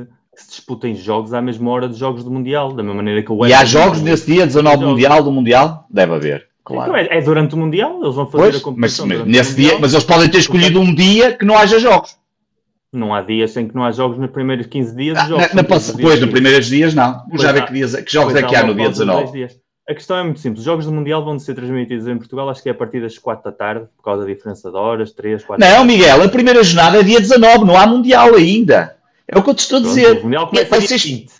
Exatamente, começa dia 21. Dia 20. É? Dia 20, dia 20, desculpa, dia 20. Dia 19 é a primeira. Portanto, repara bem, eles escolheram dia 19 porque o Mundial começa dia 20 com um bocadinho de jeito, vão passar os jogos para sexta, para ir para quinta, para quarta, para sábado, vão se estender ali para quatro dias, vais ver. Vai ser a festa do futebol. Quantas entre, o Cova da, entre o Cova da Piedade e o Brasil-Sérvia, eu acho que vai haver aí pessoal que não sabe muito bem qual é que vai querer ver realmente. Pois não. Pois, é, é realmente Olha, é, é, está complicado. Nós dois vemos os jogos todos de todos os mundiais, estou ficar com uma dúvida em, em saber se vejo um jogo é. do Mundial. Claro. Vocês Mas a... contar, né, olham para isso e pensam assim: sim, senhor, vou fazer os possíveis para ir ver jogos da taça da Liga. Ou acham que. É, é, assim, este ano aquilo até parece calhar bem para as equipas terem qualquer coisa com que se entreterem, não é? Uh, quem ficar. Exemplo, exatamente, exatamente. É? Pais, pais, ó João, a segunda jornada, por exemplo, vou dar o um exemplo: segunda jornada, o Sporting vai ao Rio Ave. Está marcado originalmente para 24 de, para 24 de novembro. Sabem o que é que é dia 24 de novembro? É o Portugal ganha. É o Portugal. Exatamente. Portanto, tens logo esse dia espetacular. Portanto, a, primeira, a, segunda jogada da Taça da Liga, inicialmente está marcada para o dia do Portugal-Gana, que tem também um Suíça-Camarão, um Uruguai-África, a, a, Coreia do Sul, e tem um Brasil-Sérvia. Portanto, só assim, pelo menos para a malta em Portugal, pronto, para os malucos como nós, tem quatro jogos espetaculares. Começas às 10 e terminas às 8h45 a ver quatro jogos. Para aqueles mais defensores de, do Mundial de Portugal e... sentido Faz todo sentido, porque é o. Vais ter Portugal e Brasil. Portanto, eu nem sei quem é que vai ver a taça da Liga. a Liga decidiu, o, o, o Pote vai poder jogar num dia em que joga Portugal. Vai ah, sim, só, exato. Epá, não. Mas, mas isto vai ser espetacular. Portanto, eu estou curioso para ver como é que vão marcar os jogos da segunda jornada. A segunda jornada aí já vai ser espetacular. Porque depois, dia 24, é, é, é, tanto no dia anterior como no dia a seguir, há quatro jogos é, em cada um dos dias, como é sim, óbvio. Portanto, este, é claro, exatamente. Portanto, a segunda jornada já vai ser espetacular. Um, e a terceira também, porque é dia 28, que é uma segunda-feira, que é o último dia da fase de grupos. Portanto, é espetacular. Mas, sabes, mas sabes o mais triste, sabes o mais triste disto tudo? É que da forma como está organizado e calendarizado, nota-se claramente que são os clubes a pedirem que se faça desta maneira os grandes, porque é quem pode pedir, para manterem um espírito de competição, porque iam estar a marcar provavelmente amigáveis nessas datas com o grosso dos jogadores que ficam, porque nós como temos uma liga tão potente, provavelmente a soma dos jogadores da Liga Portuguesa que vão ao Mundial é sempre aí 15 jogadores, como muitos. Uh, portanto, os, os, clubes vão ficar literalmente dois meses sem jogos competitivos. Uh, isso nós sabemos perfeitamente como é que funciona. Por isso é que eu disse muitas vezes que esta época vai ser especial, porque não sabemos até que ponto é que os clubes vão estar depois de janeiro com uma pausa de dois meses. E acredito piamente que tenha havido uma pressão grande por parte dos clubes cá de cima, dizer, eu preciso de manter os meus jogadores ativos, preciso da malta que fica, que continua a ter motivos para vir treinar e estar aplicados e correr e tudo mais, metam-me aí um torneio que já de por si é ridículo e, e não sabíamos o que fazer com ele, e é como se fossem amigáveis disfarçados, porque isto são amigáveis disfarçados. Eu, eu, eu, eu, eu espanta-me sempre. E a Logan Esportes faz, faz, faz dinheiro. Eu, eu espanta-me sempre estas, a, a forma como. Estou aqui só a abrir uma coisa só para confirmar aqui uma coisa, mas eu espanta-me sempre a forma como é, como é que são feitos estes calendários. Eu imagino, eu, eu, eu, acho que tem que haver um racional, obviamente, eu imagino que haja um racional qualquer por trás. Podemos não saber qual é esse racional e a própria pessoa que faz ou quem faz não saberem qual é o racional. Mas mas eu, isto para dizer aqui, que eu no outro dia estava a ver um jogo de futebol feminino do Sporting, para a Taça da Liga. Sei, quando, quando vi, eram os quartos de final da Taça da Liga. Estamos em setembro, já estávamos a jogar os quartos de final. Opa, e estava ali a ver e, e, nem tinha percebido que o jogo era a duas mãos. A meio da transmissão é que o comentador disse, olha, engraçado. O Sporting jogou contra o Damaiense, ganhou um zero o futebol feminino, e no final o gajo disse assim, e pronto, o Sporting vence a primeira mão, e pronto, a segunda mão joga-se agora em janeiro de 2023. Mano, eu quando ouvi aquilo. Tivemos a taça de eu sim, eu até fui ver que, em que mês é que estava, só para confirmar que estava no dia 25 de setembro. E pá, eu fiquei assim a pensar, mas qual é a lógica disto? Que, é passa aqui? A taça, mas a taça de Portugal, a taça de Portugal não se joga com dois meses. A taça de Portugal claro, com dois meses de mas eu gostava de estar, é por isso é que eu digo que eu gostava de estar nestas reuniões, nas decisões, nestas decisões. Eu imagino que estas decisões de calendários são feitas na mesma sala com o gajo que decidiu a camisola da seleção nacional. Estavam os dois sentados, eles estavam os dois sentados, é estavam a comer, estavam a comer moelas e a, a ver cerveja e, e, decidiram esta cena. Eu acho que é isso. Olha, mas só pode ser. A Federação decidiu a camisola da seleção. Depois eu se queres explico como é que isso se faz. Ah, sei, sei cenas da Nike mas e isso, Isso chega, chega um, um mail em que diz a camisola da Federação vai ser assim. E já está. Ah, mas não pode, Miguel. Uma camisola custa 140 euros e a outra 90. Por amor de Deus. Só há uma seleção no mundo, só há uma seleção no mundo com contrato com a Nike que tem voto na matéria em como são as camisolas. E é o Brasil. É a única federação do mundo que está no processo de construção estético dos equipamentos. Claro, por azar, nunca muda. Aquela merda é sempre amarelo, não tem nada que saber. Portanto, aquilo nunca muda. Por isso é que a Nike é fina, fizeram bem. É sempre amarelinho, aquilo não engana ninguém. Está na mesma sala da reunião que os outros dois. Eh, aquilo não custa nada. Olha, Como é que é no Brasil? Agora, é amarela. Falando, falando disto, a, a Liga Mas é Inglesa é está a trabalhar para acabar com a taça da Liga. Claro. Inglês a França entendeu que, que não há espaço. A França já acabou. A taça da Liga Inglesa vem dos anos 60. Ou seja, não é uma competição inventada há 15 anos para fazer dinheiro. É uma competição que tem uma história mais o rica que esta. É mesmo formado, aquilo não muda. Toda a gente sabe como é que aquilo funciona. Que ainda e para mais. Um lugar europeu dá lugares europeus, exatamente, nasceu precisamente por causa das competições europeias, porque havia dias em que havia jogos europeus e os clubes queixavam-se que nesses dias não tinham com que jogar, então criou-se essa competição nos anos 60, e mesmo essa competição está em risco de desaparecer, e tem uma história riquíssima. Os replays da FA Cup estão em risco de desaparecer, e também são míticos, a quantidade de jogos históricos que foram feitos em replay vão desaparecer, e vão-se introduzir a eliminação por penaltis, que era algo que a Federação Inglesa quase sempre tinha resistido, ou seja, toda a gente que está em federações que têm um pouquinho de cabeça e vem com o calendário é o que é, estão a tentar eliminar esses, essas competições ou pelo menos a adaptá-las às necessidades do tempo moderno. E nós aqui o que é que fazemos? O oposto. É, é dá muito que pensar, mas eh, enfim. Ehm, eu, eu não sei de que queixas, Miguel. Tem jogos bons para ver. Tens muita coisa boa para ver na primeira jornada da grátis, Taça da Liga. Eu tenho jogos Covilhã Gil Vicente, Vila Franquense Vitória. Tem jogos muito bons para ver. Aroca Feirense. Eu acho que... Eu tenho bilhetes grátis no meu lugar anual do Porto. Ah, olha, Fala de mim. Tenho bilhetes grátis. Olha isto. É. Não, sempre a deslocar. Lugar anual. Total, ah, tens bilhetes grátis, já pagaste, não tens grátis, pagaste a cadeira anual para ter direito. Claro, eu paguei não há nada grátis jogos do Campeonato e da Champions, os jogos da Taça Liga são tão maus que eles incluem no pack, porque ninguém pagaria ah, claro. para ir ver. Exato, claro, obrigam, claro. quase te obrigam a ir ver. Quase te obrigam a ir ver. Saltando ainda mais dentro do panorama do futebol nacional, mas agora com outra organização, outra federação, a Taça de Portugal uh, arrancou, vai para a segunda ronda. Não se percebe muito bem aquela questão dos isentos e tal, mas. Dos repescados. Uh, Vem a segunda, exato, vem a segunda, a segunda ronda.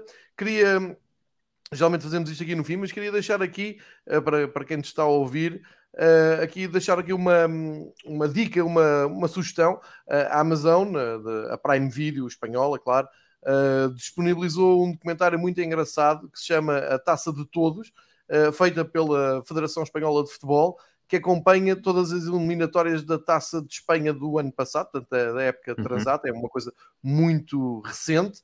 Uh, e que Sim. está dividida em três episódios. E o primeiro é muito, muito engraçado, porque eles um, ehm, vão mesmo à, à, raiz do futebol. Portanto, aquilo que sai, o clube que sai, é o clube que recebe um, ehm, a, a, equipa, seja das divisões até da principal ou, ou, ou da primeira, para, para, ser mais, mais prático. Mas só para vos dizer, e, e queria partilhar isto aqui, levanta-se sempre aqui, nós já falámos disto aqui milhares de vezes. Uh, é o sorteio da taça, o sorteio da taça agora faz um bocado à espanhola, não é? Obriga e bem o clube da primeira divisão a ir às divisões inferiores, porreiro, depois o que é que acontece? Uh, aquilo é uma alegria que demora umas horas, porque depois o clube que recebe o grande ou não, não tem uh, condições, ou não há luz, ou as câmaras não entram, ou querem fazer mais dinheiro de bilheteira, uh, seja lá onde for, e desvirtuam aquilo tudo e vão para o estádio vizinho, um estádio geralmente que recebe futebol de primeira. e dizem-me sempre. Uh, tu és um lírico, és um romântico, sabes lá como é que estas coisas funcionam, sabes o que é, hoje em dia o que é que é preciso para fazer um jogo de futebol e, e dar na televisão.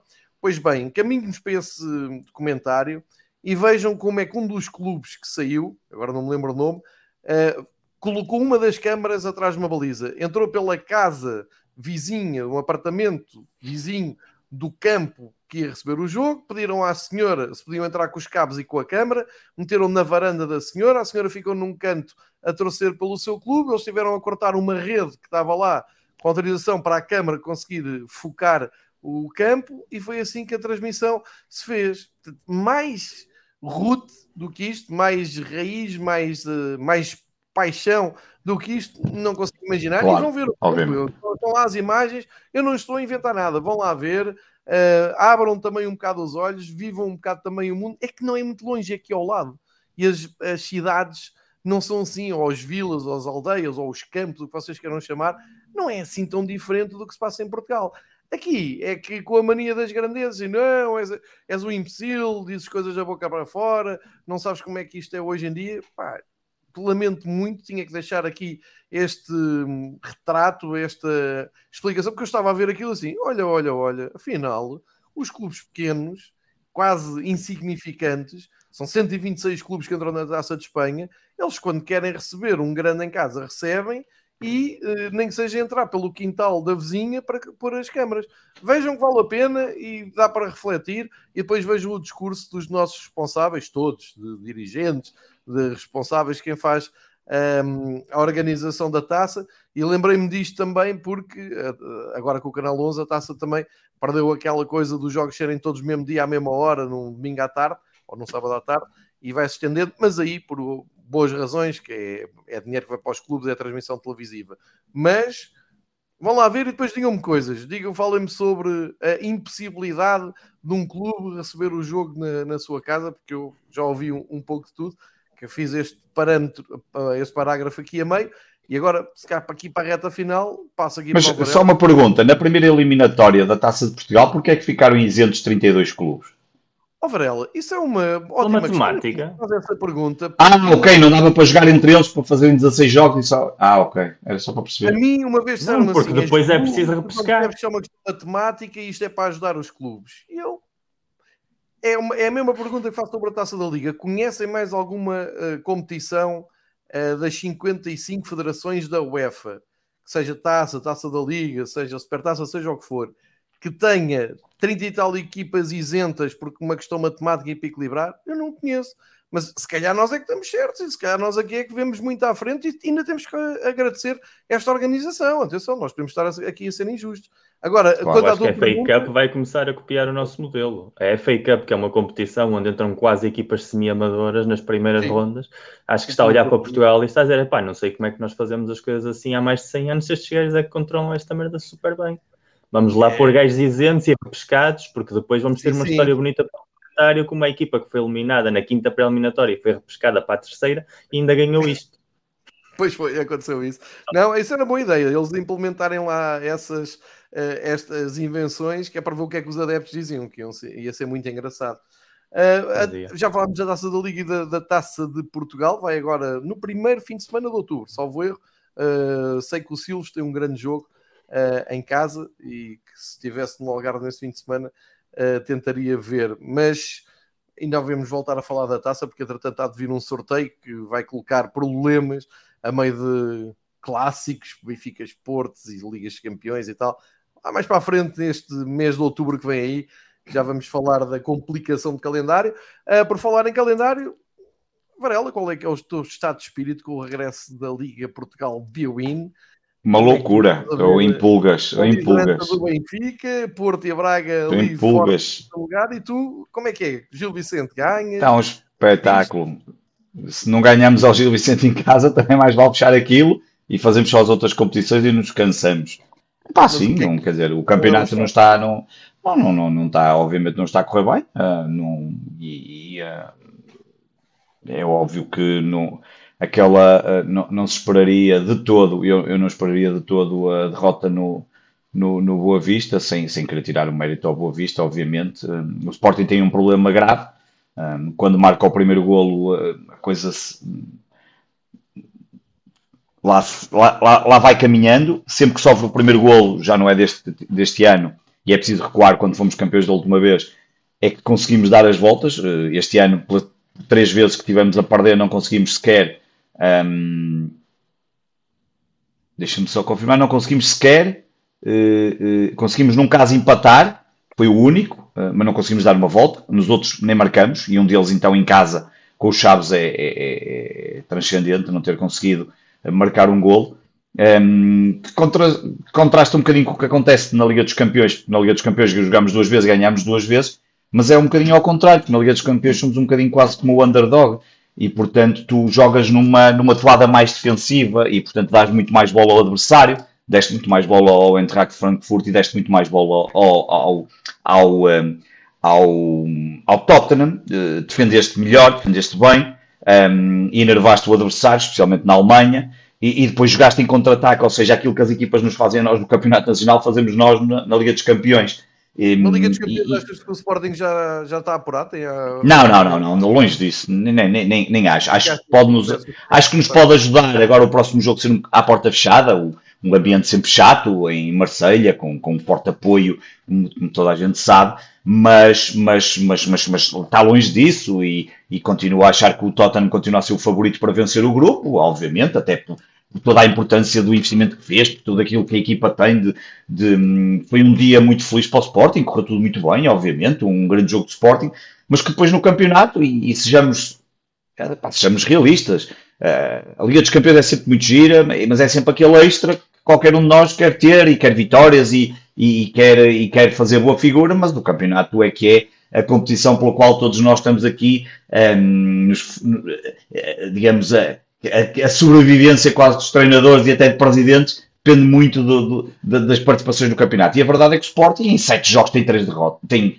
sim, três derrotas, que é uma coisa que não, que não, que não estaria à espera. Eu, eu, eu queria que o Sporting tivesse pelo menos até à pausa do campeonato ali próximo do primeiro lugar para, para lutar pelo título e, e neste momento eh, não há nenhum campeonato nacional em que um clube a 11 pontos tenha conseguido ser campeão. Já a 8 era quase impossível, já aconteceu, mas a 11 não há. Portanto, nós para sermos campeões tem que acontecer aqui uma coisa absolutamente uh, inédita, mas, mas depois eu acho que esse nem é o foco neste momento. O, foco, o nosso foco nem pode ser o, o título neste momento. O nosso foco é uh, regressar às vitórias outra vez, já não é a primeira vez que tentamos regressar às vitórias e estava a acontecer, é uh, focar nas vitórias, vitórias, vitórias e na aproximação pelo menos aos lugares cimeiros, porque neste momento eh, temos pela frente o, o Porto, eh, eu acho que está ligeiramente pior do que o ano passado. O Braga, não é novidade nenhuma, já o tínhamos dito aqui, está a praticar bom futebol e vamos ver. Vamos ver agora com os primeiros jogos com mais pressão, com, um, com jogos em que uh, está uh, bem classificado, como vai ser agora com o Porto, o que é que vale e eu acho que pode valer muito e pode ser muito interessante. E estou sincero, eu gostava que o Braga lutasse pelo título até ao fim. Uh, acho que isso acaba por ser um, um, um extra adicional e todos nós queremos mais clubes a lutar pelos títulos, porque senão é, é aquilo que nós já sabemos, aquela falta de competitividade que, que, que está latente, mas obviamente o Ruben Amorim que já tinha assumido um, que a época tinha sido mal planeada, especialmente ali a partir do momento em que se vende o Palhinha e o Mateus Nunes, um, está ali com uma dificuldade grande. E não acho que seja por falta de jogadores nem de equipa. Não temos as mesmas soluções que o Benfica e que Porto, mas temos, e como eu costumo dizer muitas vezes, nós temos equipa para ganhar a todos e para discutir com os grandes, com os grandes Benfica, Porto e pelo menos com o Braga, em termos de são as equipas mais fortes neste campeonato. E portanto, contra as outras, temos equipa para ganhar todas as outras se não conseguimos, e se isso não está a ser possível, e se, se falhamos mais, e se não há, e se houve uma teimosia em não querer uh, outro ponto de lança, ou se não há planos B, epá, uh, obviamente, como é normal, a responsabilidade é sempre do treinador. O treinador, obviamente, é bom quando os resultados são positivos, e tem que ser ele o primeiro, e ele, ele próprio tem afirmado isso, mas eu acho que neste momento o nosso foco tem que ser uh, aproximar-nos o mais possível da, da liderança, porque eu não acredito nada. Para mim, o, título está completamente. Não, não está entregue. Eu, na brincadeira, obviamente, no outro dia dizia-te que já ia ser campeão. Um, continuo a achar que vocês são, neste momento, o clube mais forte para ser campeão. Não acho nada como alguém dizia no outro dia, já não sei onde. Ah, mas o Benfica, o ano passado, também começou com 7 vitórias. Epá, não, não tem nada a ver o Benfica do ano passado com as 7 vitórias, com o Benfica agora com 14 ou 15 jogos nota-se no futebol praticado, na forma, um futebol ofensivo. Nós falamos disso, eu falei disso aqui, que estava muito curioso para ver como é que o Schmidt vinha trazer aquele futebol ofensivo e a verdade é que está a funcionar bem.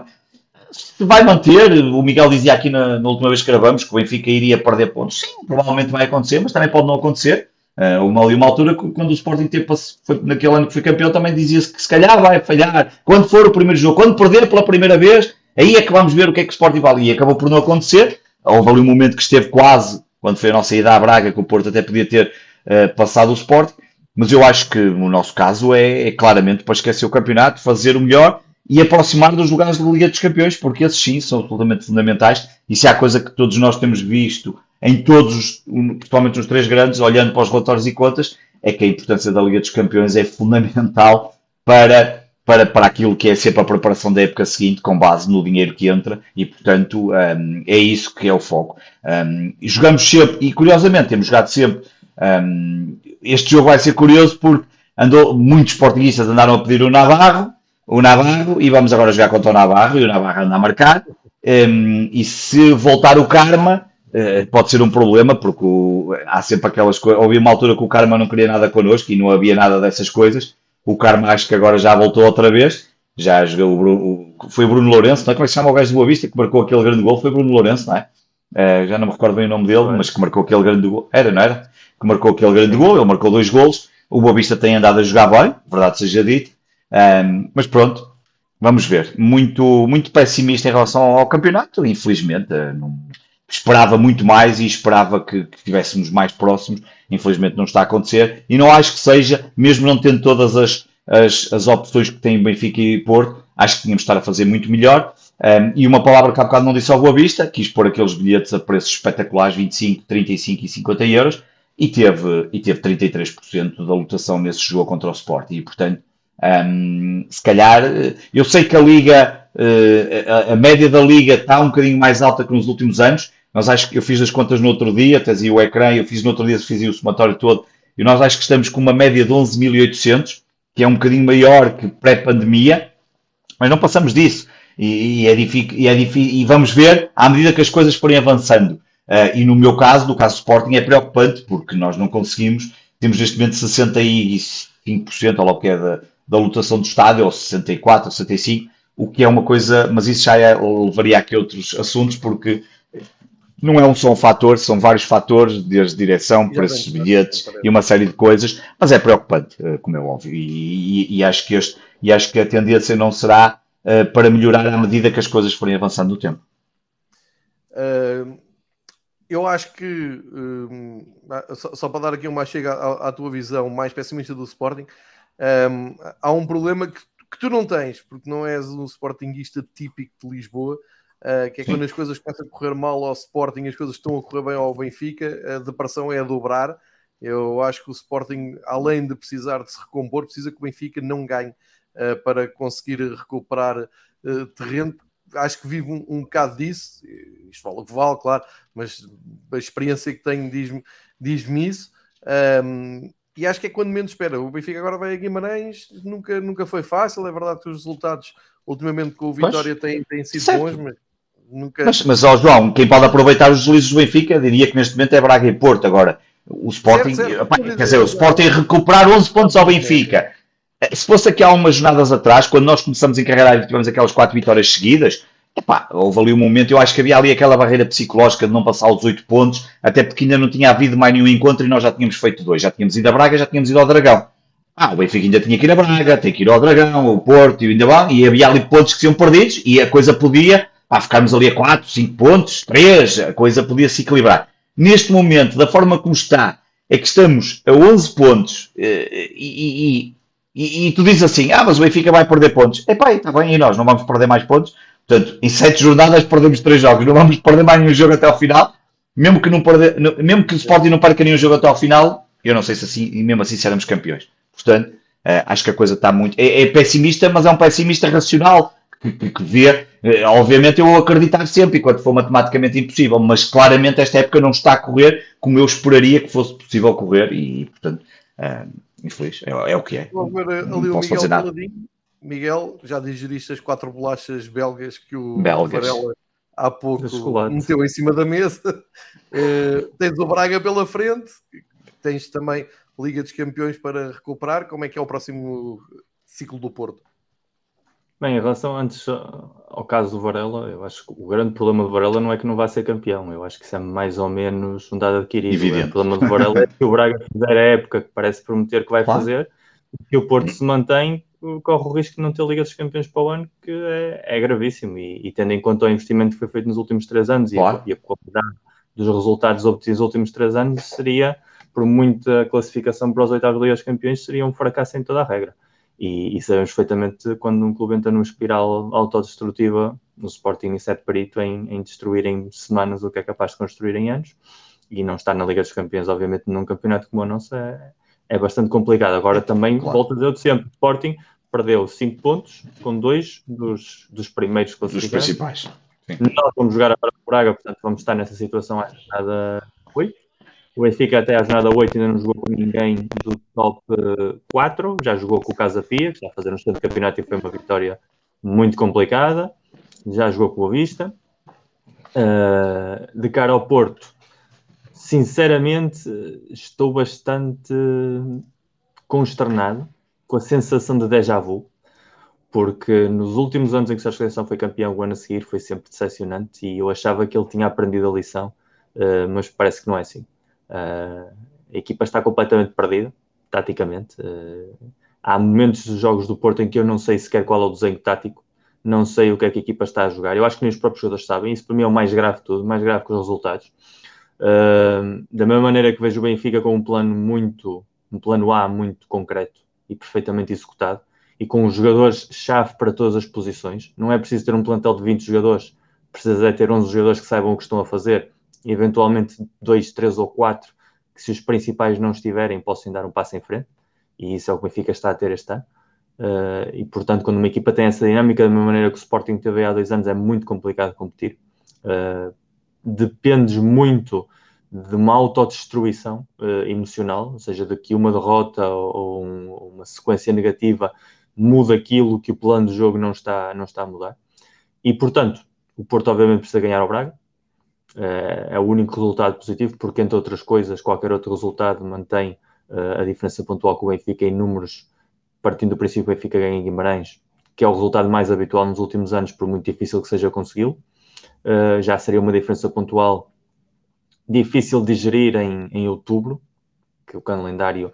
O outubro de agora é o novembro de outros campeonatos, porque se começou a jogar mais cedo por causa é. do Mundial, tudo bem. Mas não deixa de ser, se o Benfica consegue chegar a meados de outubro com 8 pontos de avanço, a gente que vem atrás, obviamente que o campeonato só o pode perder o Benfica, isso é, é quase matemático tendo em conta o que é o futebol português. Mas a mim preocupa-me sobretudo a falta de ideias do Porto, porque é a Liga dos Campeões, o Porto já foi campeão em anos em que não passou da fase de grupos, o ano passado, por exemplo. Acho que este ano continuo a achar que nós devemos ser favoritos a passar, e dentro do, da qualidade dos rivais, se o Porto jogar como tem de jogar, deveria passar. Uh, agora, se o vai fazer ou não, se vai ter a capacidade, o treinador, de fazer meia culpa em todos os erros estratégicos que está a cometer e finalmente começar a colocar os melhores jogadores em campo nas suas posições respectivas, porque há ali muitas trocas. Estamos a ver o PP, que é um dos jogadores mais diferenciais do campeonato, muitas vezes a lateral direito, outras vezes a interior esquerdo. Há ali uma, uma salada russa de ideias que não se entende muito bem. Há jogadores claramente em péssima forma física, e isso advém de uma pré-época que o Sérgio Conceição tentou esconder, ninguém viu os jogos do Porto na pré-época, nenhum deles foi transmitido, nem os adeptos. Uh, portanto, houve ali uma espécie de secretismo, que parecia que vinha ali uma ideia genial, e realmente o que se está a ver é precisamente o oposto, é que não há ideia coisa nenhuma, e que os jogadores fisicamente não estão bem.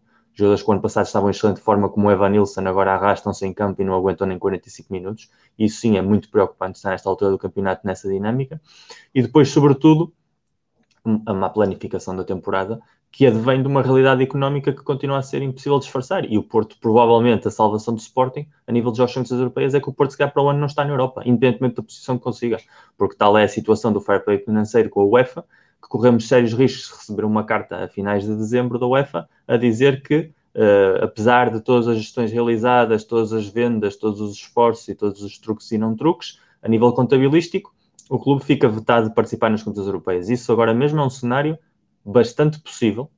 Uh, eu acho que esse, essa mensagem está lá dentro. Acho que isso também contribui para desmotivar, uh, sobretudo, os jogadores, porque sabem perfeitamente que sem futebol europeu ter uma carreira para jogar só em Portugal não motiva absolutamente ninguém, uh, seja no Porto, seja no Benfica, seja no Sporting. Eu, para a maior parte dos jogadores que vêm cá é jogar na Champions, que, que os faz querer estar cá e, e, ter a capacidade de atrair jogadores. Se tu não estás na Champions é muito complicado, jogadores de qualidade, e manter os que tens. Uh, portanto, a situação financeira do Porto está a levar provavelmente a um, uma situação em que chegas a janeiro e tens de voltar a vender como vendes tu dias, este ano vender um ou dois jogadores, uh, principalmente se não te classificares na Liga dos Campeões, como na situação atual é bastante possível.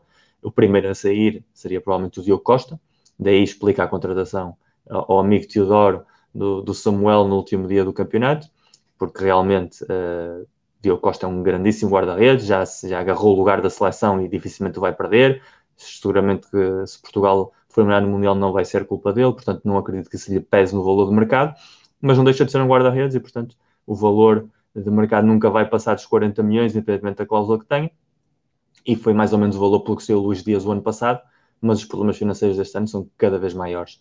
Portanto, eu acho que o ano passado o Porto conseguiu compensar os problemas financeiros que já lá estão há muito tempo, com uma boa ideia de jogo, uma equipa que jogava bem, que tinha bons intérpretes, que interpretava bem a ideia do treinador, uma equipa mais sofisticada do que as equipas anteriores do Sérgio. E este ano bastou vender o talento puro que havia na figura do Vitinha, sobretudo, mas também do, do Fábio Vieira. E na má forma de jogadores que foram preponderantes nessa época, o Otávio, que esteve ilusionado metade dos jogos oficiais até agora, e, e o Evan Nilsson, por exemplo, e de repente desmonta-se como um castelo de cartas toda a ideia. E a mim preocupa-me não ver um plano B, não ver nem sequer um plano A, e, e, sobretudo, nesta dinâmica tão negativa, temos tido um calendário uh, que nos coloca a jogar já com uma equipa em clara ascensão como o Braga. Obviamente, se o calendário tivesse sido jogar agora exclusivamente com Vizelas, com Famalicões, com, com clubes dessa perspectiva, ainda podias tapar mais ou menos as situações, apesar de teres perdido em, em Vila do Conde, que isso já foi um alerta suficiente, e o Bruges é o Vila do Conde das competições europeias na, a nível Champions, portanto, acabas por perder quando as rivais de um, de um, estatuto similar nas competições em que tu estás. Uh, portanto, sinceramente, estou muito pendente do que vai acontecer a próxima semana. Eu acho que vai ser, os próximos 15 dias vão terminar a época, a nível competitivo. Se o Porto passa ao Braga uh, e consegue os primeiros pontos na Liga dos Campeões contra o Leverkusen, pode ser o início de uma mudança de inércia muito importante. Se esses dois jogos não se saldarem com seis pontos, uh, a nível do campeonato, uh, já seria muita dependência de, de do Benfica. E a nível europeu, se não consegues vencer nenhum dos três jogos principais, estás fora. É uma questão matemática, não há muita volta a dar. E a partir daí, a Liga Europa torna-se sempre aquele problema para as equipas portuguesas de que não dá dinheiro suficiente para valer a pena competir, mas desgasta-te se estás lá. E isso, às vezes, é contraproducente até. Portanto, já agora pergunto, também perguntei ao, ao, ao, Pedro para ficar aqui também documentado, e é esta parte também que me interessa um pouco mais. Uh, vês o Benfica a escorregar agora em, em Guimarães e com Não. o calendário a apertar muito, vem PSG duas vezes, Porto no horizonte. O, o que é que tu achas que pode acontecer no, no campeonato? Eu, eu, eu, vejo o Benfica com aquela soltura de quem sabe o que está a fazer. E, e, ir a Guimarães é complicado porque é Guimarães, porque é um campo onde sabes que, que aperta e que tens, tens rivais em contra, mas não é o Vitória uma excelente equipa. E nisso o Sporting teve mais azar, porque o Boa Vista sim é uma boa equipa e oxalá que haja um momento em que o Petit seja respeitado como treinador o suficiente, além de todo aquele mito à volta dele, e se lhe dê um trabalho onde ele tenha recursos para fazer aquilo que ele tem pouco a pouco demonstrado em clubes piores. E, e provavelmente em Portugal esse passo é o Braga, é o passo inevitável, não sei sim. se a nível de da gente se lhe pode permitir essa, essa porta de entrada ou não num clube com essa ambição, mas o certo é que é um treinador que tem demonstrado muito mais do que aquilo que se costumava dizer uh, e que se colava à sua imagem, digamos assim, até mesmo como jogador. Uh, e o Sporting teve azar, porque Braga, Porto e, e Boa Vista em sete jornadas, este Boa Vista em sete jornadas é complicado. O Vitória não está nesse patamar, portanto eu não vejo o Benfica jogando como tem jogado até agora ter demasiados problemas. Agora também pode acontecer ao Benfica ou acontecer ao Sporting do Mourinho, que é, chega um momento em que as equipas já entendem o que é que o Benfica faz, já entendem o que é que podem fazer contra o Benfica, viu-se no jogo com o Vizela que a organização do Vizela foi suficiente durante muito tempo para pôr o Benfica em apertos, o caso da Pia também, portanto pode acontecer aquele jogo em que as coisas corram mal, em que a bola não entre e, por outro lado, aquela bola que não entrava entrar e de repente tens um resultado. Por isso é que eu dizia, o Benfica agora mesmo está numa situação em que só encadeando de resultados negativos e surpreendentes, porque não incluo aqui derrotas com o PSG, porque seriam absolutamente naturais, tendo em conta a ordem das coisas do futebol, mas encadeando dois ou três resultados negativos é quando isso pode gerar uma dúvida e criar aquela onda de pressão que pode ser contraproducente, que era aquilo que eu esperava que acontecesse ao Sporting há dois anos e nunca chegou a acontecer, como disse o Varela. Portanto, se isso acontece, então aí tens de testar a equipa a nível de caráter a, parte da ideia de jogo, estás a testar os homens, estás a testar o grupo, estás a testar muitas coisas que também fazem parte da competição. Se isso nunca chegar a acontecer, a ideia é boa, a ideia funciona, o mais provável é que a ideia triunfe. De acordo. Pergunto, para fecharmos esta reunião de três rivais, algum tema que queiram abordar e que não tenha estado aqui na, na agenda? Eu quero muito rapidamente. Um... Muito bem, Pedro Farela. Muito rapidamente, não quero perder muito tempo, aliás. Já tinha, não, já tinha dito no WhatsApp que é queria Sim, falar era de, rápido. A, a, da Eleven. Por isso, é que ele, por isso é que ele deixou este detalhezinho, que é para tu teres uma justificação para poderes falar um pouquinho mais. O quê? O quê? Não percebi nada que tu disseste. Não é ver que o João está a ver a, o João está a ver a Liga dos Campeões feminina, não estás a ver que ele está ali a olhar para o ecrã, nota-se perfeitamente. Ele nem sabe que está a dar, se calhar. Mas é uma vergonha quando tem que ser um gajo do Sporting a dizer que está a Liga dos Campeões feminina na, na Benfica TV contra o Rangers, mas pronto. É, e fez um bom jogo, o Benfica lá, uma grande exibição, uma vitória por 3-2. Um, não, eu, eu, só queria dizer aqui uma coisa, porque eu acho que, que, pode ter influência no futebol nacional, e por isso é que eu disse ao João e a ti que queria falar muito rapidamente, com, acho que a notícia não é novidade para ninguém. Ontem, quando a DASN adquiriu, a DASN, que é grande, o grande grupo de mídia desportivo, que na realidade hoje em dia é britânico, mas é detido por um conglomerado americano que é a Access Industries, que tem uma série de coisas como o Deezer, da música, o Warner Music, e tem a DAZN, que é essa plataforma de streaming que já está em mais de 200 países, mas tem ali uma preponderância muito forte na Áustria, na Alemanha na Suíça, um, e também no Japão e no Canadá. Ontem, quando adquiriram e quando foram anunciada a, a aquisição da Eleven, e estamos a falar de aquisição da DAZN por parte da Eleven, a global, eu depois fui ver algumas coisas e, e, acabei por descobrir aqui alguns números muito interessantes e que eu acho que vai ter aqui alguma influência no mercado nacional, que é, portanto, a DASN acabou por comprar, a DASN é uma empresa que, para ter ideia, fatura mil milhões de dólares, portanto... Sabes que nos Estados coisa... Unidos eles dizem da zone. Sim, exatamente. E, uh, Por tenho essa dúvida, não faço ideia como é que se diz. É da zone. Epá, da é, zone. Eu, eu, continuo a dizer DASN, é, é, agora, à portuguesa. como eles dizem, é, exatamente, à portuguesa, um, para ser fácil de perceber mas, mas a verdade é que ontem ficamos a saber aqui algumas coisas interessantes, nomeadamente, um, para se ter ideia, por causa do, destes negócios todos, e porque eu depois fui pesquisar aqui um, os relatórios e contas deles, a DASN é à volta de 5 vezes maior que a Sport TV aqui em Portugal. Um, a Sport TV, parecendo que não, para o mercado nacional é uma coisa muito grande. E também ficamos a saber que o mercado da Eleven em Portugal representa à volta de 42 milhões. Em junho do ano passado, 42 milhões. Já deverá ter aumentado um bocadinho. Quer isto dizer que a Eleven também é à volta de 4, 5 vezes mais pequena que a, que a Sport TV. Ou seja, temos a Eleven, 5 vezes maior temos a Sport TV, 5 vezes maior temos a DAS. Mas o que é que é mais interessante aqui é que a DAS, ao comprar a Eleven, está a comprar dois mercados muito fortes, para, para, no entender deles, que é o mercado português e belga, essencialmente o belga. O belga na Eleven é o maior mercado, representa 150 milhões de euros, mas, mas traz aqui uma coisa importante. Como eles querem entrar no futebol europeu, nomeadamente nos direitos de transmissão do campeonato belga e do português, e eu acho que esta, esta, eu não acreditava, como sabem, está a acontecer a centralização dos direitos, e que é uma coisa que vai ter que acontecer porque já está em decreto de lei, eu não acharia que a Sport TV perdesse esse negócio. Acharia muito estranho. Sport TV é detida em 75% pelas três operadoras. Fazia-me alguma confusão como é que as três operadoras, ou das duas uma, ou abandonavam a Sport TV, a Sport TV dava um berro e, e acabava, e, e, e porque, sem a Liga Portuguesa, eu não sei como é que eles vão manter um, uh, fin financeiramente estáveis. Mas com a entrada da DASN a comprar a Eleven e a, e a passar a ser um operador muito mais forte em Portugal, eu acho que eles podem entrar aqui nesta luta pelos direitos esportivos. E portanto, isto pode até ser uma má notícia, entre aspas, para a Sport TV, pode ser uma boa notícia para os clubes, porque passa a haver aqui, se calhar, um player com mais capacidade financeira um, para poder comprar os direitos desta centralização e, portanto, entrar aqui em luta com a Sport TV. E já sabemos que quando há uma luta, uh, os clubes acabariam por ficar a ganhar por, por, por, porque o preço poderá subir, ou haver aqui uma maior especulação. Um, só tenho dúvidas, e para terminar, que é a questão da DAS. A DAS atualmente tem esse número forte já de, de faturação, os tais mil milhões de dólares que eu falei, mas tem um problema grave. A DAS nem tempos quis comprar a BT Sport, mas tem um problema grave de, de termos de operação. É que recebe mil milhões por ano, mas gasta só com a montagem das operações 2 mil milhões. E portanto tem aqui um problema que potencialmente pode ser financeiro. Vamos ver como é que eles agora vão se vão reorganizar, mas eu acho que do ponto de vista do futebol nacional e como o comunicado referia exatamente isso, mercado belga e português, eu estou muito curioso para ver se eles vão mesmo entrar aqui nessa renegociação, o que podem ser mais notícias ou não para a Sport TV, mas parece que poderíamos ter aqui um parceiro e vamos ver se não vamos ter mais, porque, porque apesar de tudo, eu fiquei ontem impressionado. Há valores que estão.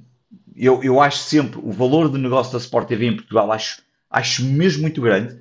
Um, quando tu tens uma Eleven que o mercado belga vale 150 milhões e tens uma Sport TV que vale 237 milhões em Portugal, aqui qualquer coisa que não te parece soar bem. O belga, o mercado belga, que apesar de tudo um país muito mais rico e que supostamente devia pagar mais, e, um, e, tens uma Sport TV que ainda assim fatura 237 milhões, o que me leva a concluir, sem nenhuma base científica, que a Sport TV há anos que anda a chular os subscritores em Portugal e por isso é que continua a faturar isto assumindo também, alegadamente, e, e, e, obviamente, e ganha muito dinheiro também com as parcerias e com os acordos um, eh, publicitários, obviamente, e portanto é, é, é, é, estrondoso, mas, mas fica essa nota porque eu acho que vai haver aqui, uh, certamente poderá haver aqui novidades em breve, quando se começarem a denunciar os direitos e a centralização da Liga Portuguesa, e portanto vamos ver o que é que isso vai trazer, e outros mais, porque vocês têm assistido.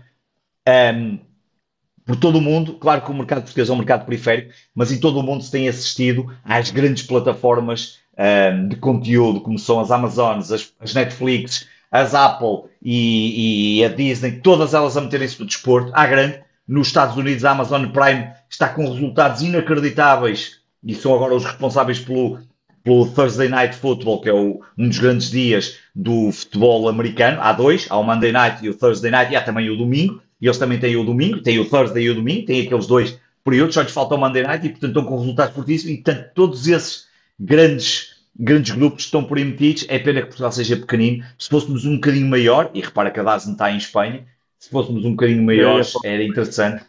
É? Eu ia falar sobre isso porque eu, eu força, força. em loco a, a, a entrada né? da, da zona em Espanha que foi impactante, ou seja, a Espanha era um mercado em que tinhas um, um player que era a Sport TV local, que era o Canal Plus, que tinha os direitos televisivos do futebol espanhol desde os anos, uh, o canal por cabo desde os anos 90 também. Houve uma etapa em que o futebol espanhol ainda era dado em aberto na, na Antena 3, mas essencialmente, depois na sexta, na final da década seguinte, mas onde o Canal Plus eh, atuava como a Sport TV, e é, era uma empresa uh, com um peso muito grande na parte dos mídia, tinha associação a, a, jornais, neste caso ao grupo que também tinha o Jornal AS, por exemplo, tinha muitíssimos programas de, de reportagem de qualidade, o Valdano tinha lá um programa, o Axel Torres tinha lá um programa, o Michael Robinson tinha lá um programa, ou seja, tinha uma estrutura muito sólida. E quando aterrou a The Zone, uh, foi uma mudança de paradigma. Eles imediatamente ficaram com os direitos da Premier League, que era uma competição muito apetecível e fizeram uma cobertura absolutamente espetacular. Ficaram com os direitos da Fórmula 1 também, yeah. que também foi outro, outro impacto nos anos em que o Alonso Sim. tinha estado ausente, ausente, ninguém queria pegar yeah. naquilo, a Dazone pegou naquilo e, e, fez uma espécie de reboot à, à cobertura e agora tem o, o Lobato, que é o principal comentador da, da Fórmula 1 em Espanha, que é basicamente o agente do, do, Fernando Alonso desde o início dos anos 2000, que coordena aquilo e tem muitas, muitas, muitos seguidores e subscritores só por causa da própria Fórmula 1 e mais na dinâmica em que está agora a nível competitivo. E agora também passou a ser um player na Liga Espanhola. A Liga Espanhola, que até há pouco tempo era exclusiva do tal Canal Plus, que depois se transformou em Movistar Plus, uh, que é a empresa de comunicações, é, é nós lá do sítio, digamos assim, herdeira da, da PT Espanhola, a Telefónica, e a partir deste ano a Liga concedeu direitos tanto à da Zone como à Movistar de emitirem os jogos com uma novidade. Uh, a da Zone sempre procurou um público muito mais jovem, tem uma abordagem muito diferencial, uh, contratou muitíssimos comentadores também novos, eu conheci alguns da época em que escreveu ainda em blogs e, e que tinham projetos de YouTube, sempre apostou mais para essa dinâmica, mas uma das coisas curiosas é que a Liga, uh, e a Liga Espanhola tem a parte que é gerida por um indivíduo que é, que é fascista, ou seja, que é membro de um partido fascista, que é o Javier Tebas, que é um completamente apanhado da cabeça, decidiu criar, e isso o Varela já falou que queria trazer para cá este tema, portanto é por isso é que eu estou a fazer a ponte, porque eu lembro que tu querias falar sobre isso e na altura não chegámos a gravar, uh, uma ideia de centralização das transmissões na própria liga, aquilo que nós provavelmente faremos, e, e, isto para fazer a ligação com o início do debate, porque nós, quando tivermos os direitos centralizados, vamos ter coisas muito boas, mas também vamos ter a liga a mandar em tudo o que tem a ver com a transmissão. Aquilo que agora nós nos queixamos da Sport TV vai passar a ser responsável da Liga da mesma maneira que a Federação controla o Canal 11. E o que a Liga Espanhola faz com a Dazón, não com a Movistar Plus, a Movistar Plus tem os seus próprios comentadores, tem a capacidade de ter os seus programas de produção própria, mas a Liga impôs os seus comentadores à Dazone para lhe dar os direitos de transmissão.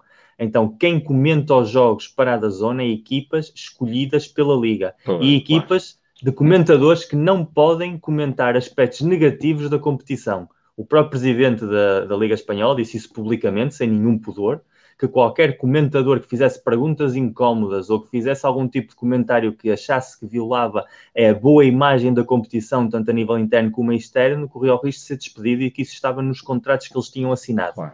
Portanto, a DAZN, apesar de ser um player americano com toda essa cultura, aceitou entrar nesta dinâmica, está a transmitir jogos do Campeonato Espanhol, vai transmitir agora o El Clássico, ficou dividido um El Clássico para cada uma das operadoras, e está a fazê-lo com uma equipa de comentadores que basicamente são publicistas, porque todo o jogo comentam a parte tática, um pouco naquela dinâmica que nós falamos aqui, daquela nova geração que se foca na parte da tática e do treino para não ter uma opinião, e agora encaixa nesta dinâmica de que não podem ter uma opinião negativa, senão corre o risco de ir para a rua. Portanto, o que nós estamos a ver em Portugal também se vive lá fora de outra maneira, e a da zona entrar em Portugal se encontrar um Pedro Proença parecido a um Javier Tebas, ou pelo menos alguém que procure uma abordagem similar, se ainda vamos ter os direitos televisivos partilhados, da mesma maneira que lá é partilhado entre a Movistar e a da Zone, eventualmente por uma Sport TV com uma da Zone, mas com essa história de termos comentadores que se houver uma polémica, um VAR questionável, uma coisa, estejam a falar do tempo e de que bonita que está aquela cobertura na bancada de Vila do Conde que não existe,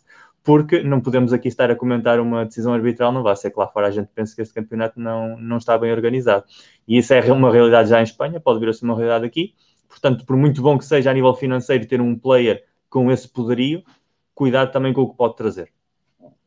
E nós até começámos por falar na, na altura da Sport TV no início do, do episódio e demos aqui a volta da nossa conversa com, com o Varela a trazer a propósito da entrada então da, da Zone. Na, é, o Miguel no... tem razão, é assim que se diz, é da Zone. Ele às vezes acerta, é assim que se diz. Tá o nome, eu gosto é... mais de dar, né? mas é assim que se diz, ele tem razão, atenção. Eu gosto disto é de perceber o, o consumidor final, é a minha postura nos podcasts sobre futebol, sobre música, sobre tudo, é o consumidor final.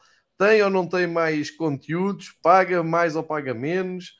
Uh, o que é que isso depois quer dizer no nosso, de, no nosso dia a dia? Isso vamos ter que esperar para perceber o impacto e para perceber claro. que dinâmica é que, que, vamos ter. Uma coisa é certa, começámos a falar que a Sport TV um, acaba por não ter uma independência ao acabar com os seus programas de debate, isto vamos ver se, se, é mesmo assim ou não, mas pelo menos a afastar um comentador porque teve uma opinião inconveniente para uma organização como a Federação Portuguesa de Futebol e acabamos a falar de operadoras de futebol. Oh, João, mas deixa-me só dizer uma coisa: tu, quando tens estas plataformas a chegarem, como no caso da Zona, a chegar a Portugal, é óbvio que há ali um, uma, uma capacidade em termos profissionais que é enorme, porque o atual CEO da, da, da Zone, que é o John Skipper, e ele já vem da SPN. Portanto, estamos a falar de malta que ah, tem okay. uma vastíssima, um vastíssimo conhecimento de como se lidera um, um, vasto império ligado ao desporto. Estamos a falar da SPN, que é só uma das grandes Mas entidades atenção, a nível mundial. Uh, a da Zone, quando a terra na Europa, a terra do zero, aliás, em Espanha eles não compram ninguém, eles começam um projeto e, e cá, Sabes que a maior parte não sabe, a da Zone já se podia subscrever cá em Portugal há dois anos. Só sim, tem sim, é conteúdo sim, de boxe. É, só tem conteúdo de boxe Exatamente. e umas modalidades muito, muito coisas. Tem skate e umas ligas assim, umas coisas, mas tem muito conteúdo de boxe. Aquilo custava 3 ou 4 euros. Uma coisa assim por mês tinha uma estrutura que já existe. A Eleven, nos últimos claro. 3 ou 4 anos, fez um esforço económico para gerar claro. uma estrutura e, e, criar uma cadeia Exatamente. de comentadores, de programas, de, de, oferta, digamos assim, que eles vão capitalizar. Depois, seguramente, como eu Varela, toda essa expertise, vão mudar as coisas que eles entendem que têm de mudar para se adequar mais à sua mensagem, claro. Mas não aterram e criam um produto zero. Isso sim teria sido claro. um, um plus muito grande haver uma Eleven, uma da Zone e uma Sport TV, e com três operadores, isto realmente a oferta ser rica. Neste momento estamos a falar de uma substituição de um por outro, portanto, a centralização dos direitos ainda é uma coisa para quatro anos.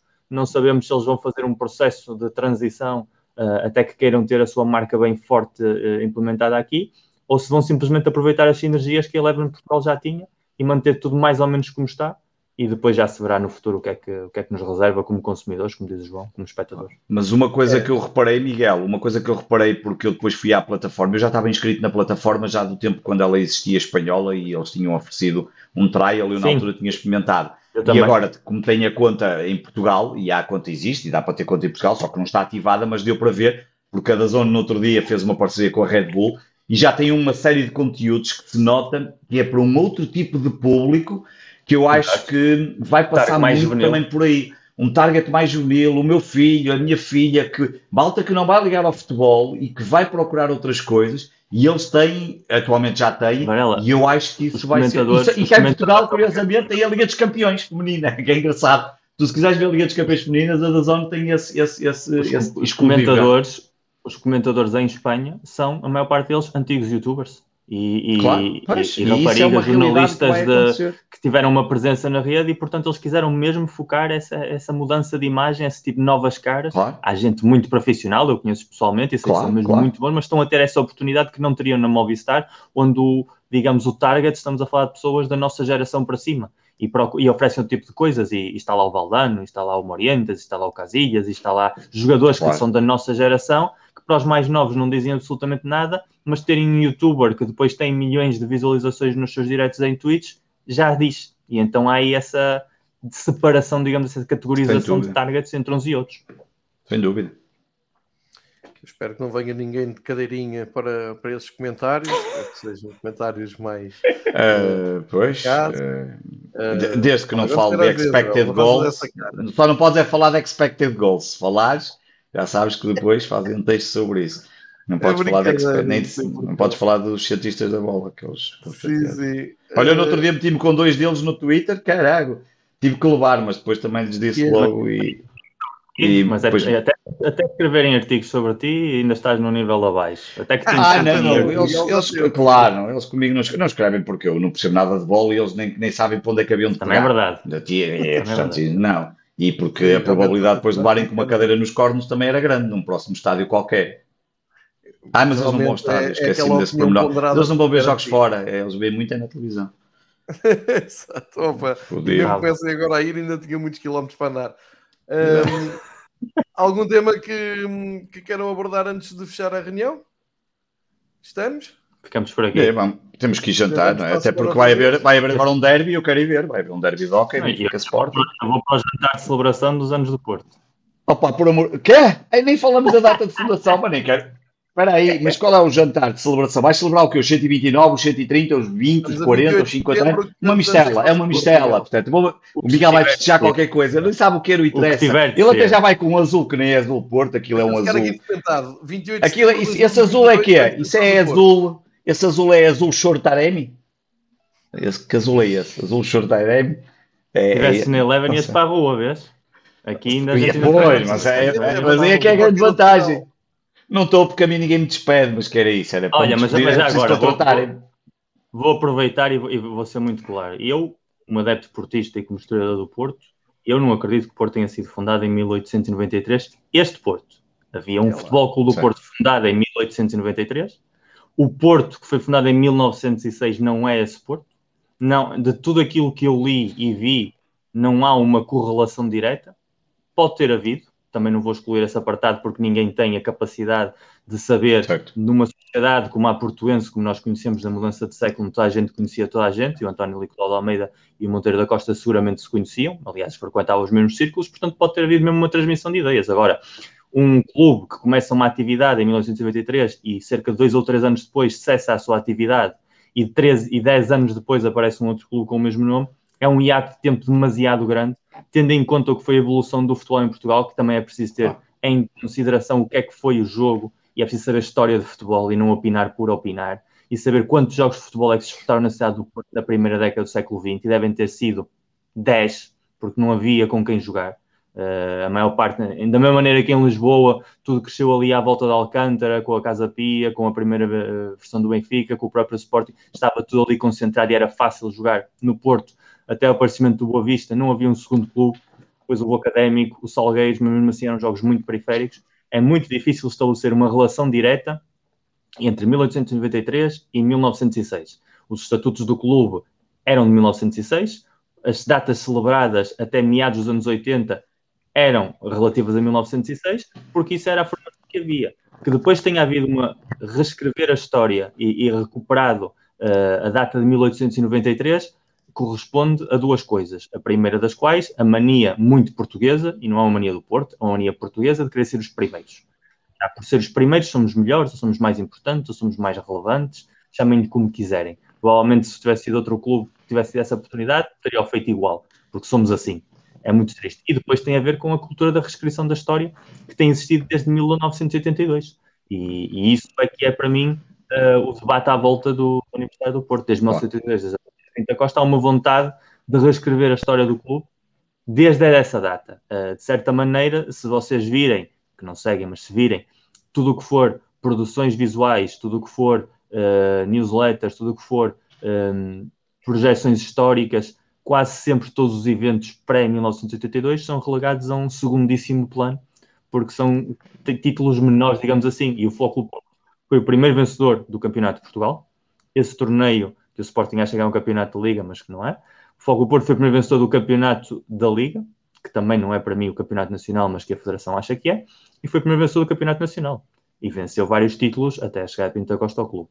O que não venceu foi títulos em volume suficiente para que, obviamente, olhando para o mandato de 40 anos de Pinta Costa, olhando para trás, a diferença é abismal entre uns e outros e é normal que se dê uma maior relevância àquilo que foi conquistado depois porque foi mais importante. Claro. Mas isso não esquece o que estava para trás.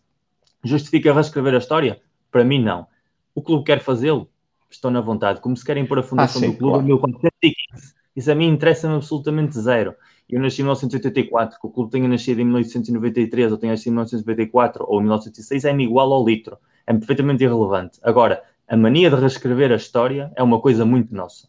Foi o que o Sporting tentou fazer com os campeonatos de Portugal. Houve muita polémica à volta da Fundação ei, ei, Olha aí, não começo já com essas tuas coisas. Somos assim temos a mania de querer constantemente fazer aos olhos do presente aquilo que foi o nosso passado. E isso é um Sim. problema crónico na nossa sociedade e vai muito para além do Porto. Portanto, se me perguntas a mim se eu estou a festejar o aniversário do clube, pá, se o clube está a festejar, eu festejo. Sim, se é, o, se, é o, se, é o, se, é o, se é a data Agora, oficial, eu percebo que se festeja. Não, é, é para a FIFA reconhece, vou estar eu a chatear-me com isso? Não. Agora, se claro. me perguntas que eu acho que é o mesmo clube, acho que não. Retenho aqui, nasci em 1984, Varela. É vida. Nasceu a mais, não é? Nasceu. É, Foda-se. Nasceu. É, é isso. Uma basezinha de cimento nas pernas e uma. E tem cabelo. Era uma base, opa, era uma base de cimento nas pernas e uma corrente nos pés e atirá-lo ao fundo do Rio Douro. É uma, não, agora é só pode ser ao Tejo. Agora só pode ser ao Tejo. Sim, é verdade. Sai lá da tua suíte, Riquinho, vai lá festejar. Imagino. Vais é comer isso. aonde? Marisco? Vais comer marisco a, à grande? Ao Ramiro, exato. Vai comer ao Ramiro. Claro, vegetariano. Como é que eu vou comer marisco? Vamos numa, sei lá, comes alface, merda qualquer, sei lá o que é que vais comer. Que o fim de semana corra muito bem, todos percam pontos. Olha, foda-se, fala o gajo que ainda não perdeu nada, também tu. Também, já é gludice. Já é gludice também, já agora. O gajo agora também quer ganhar tudo.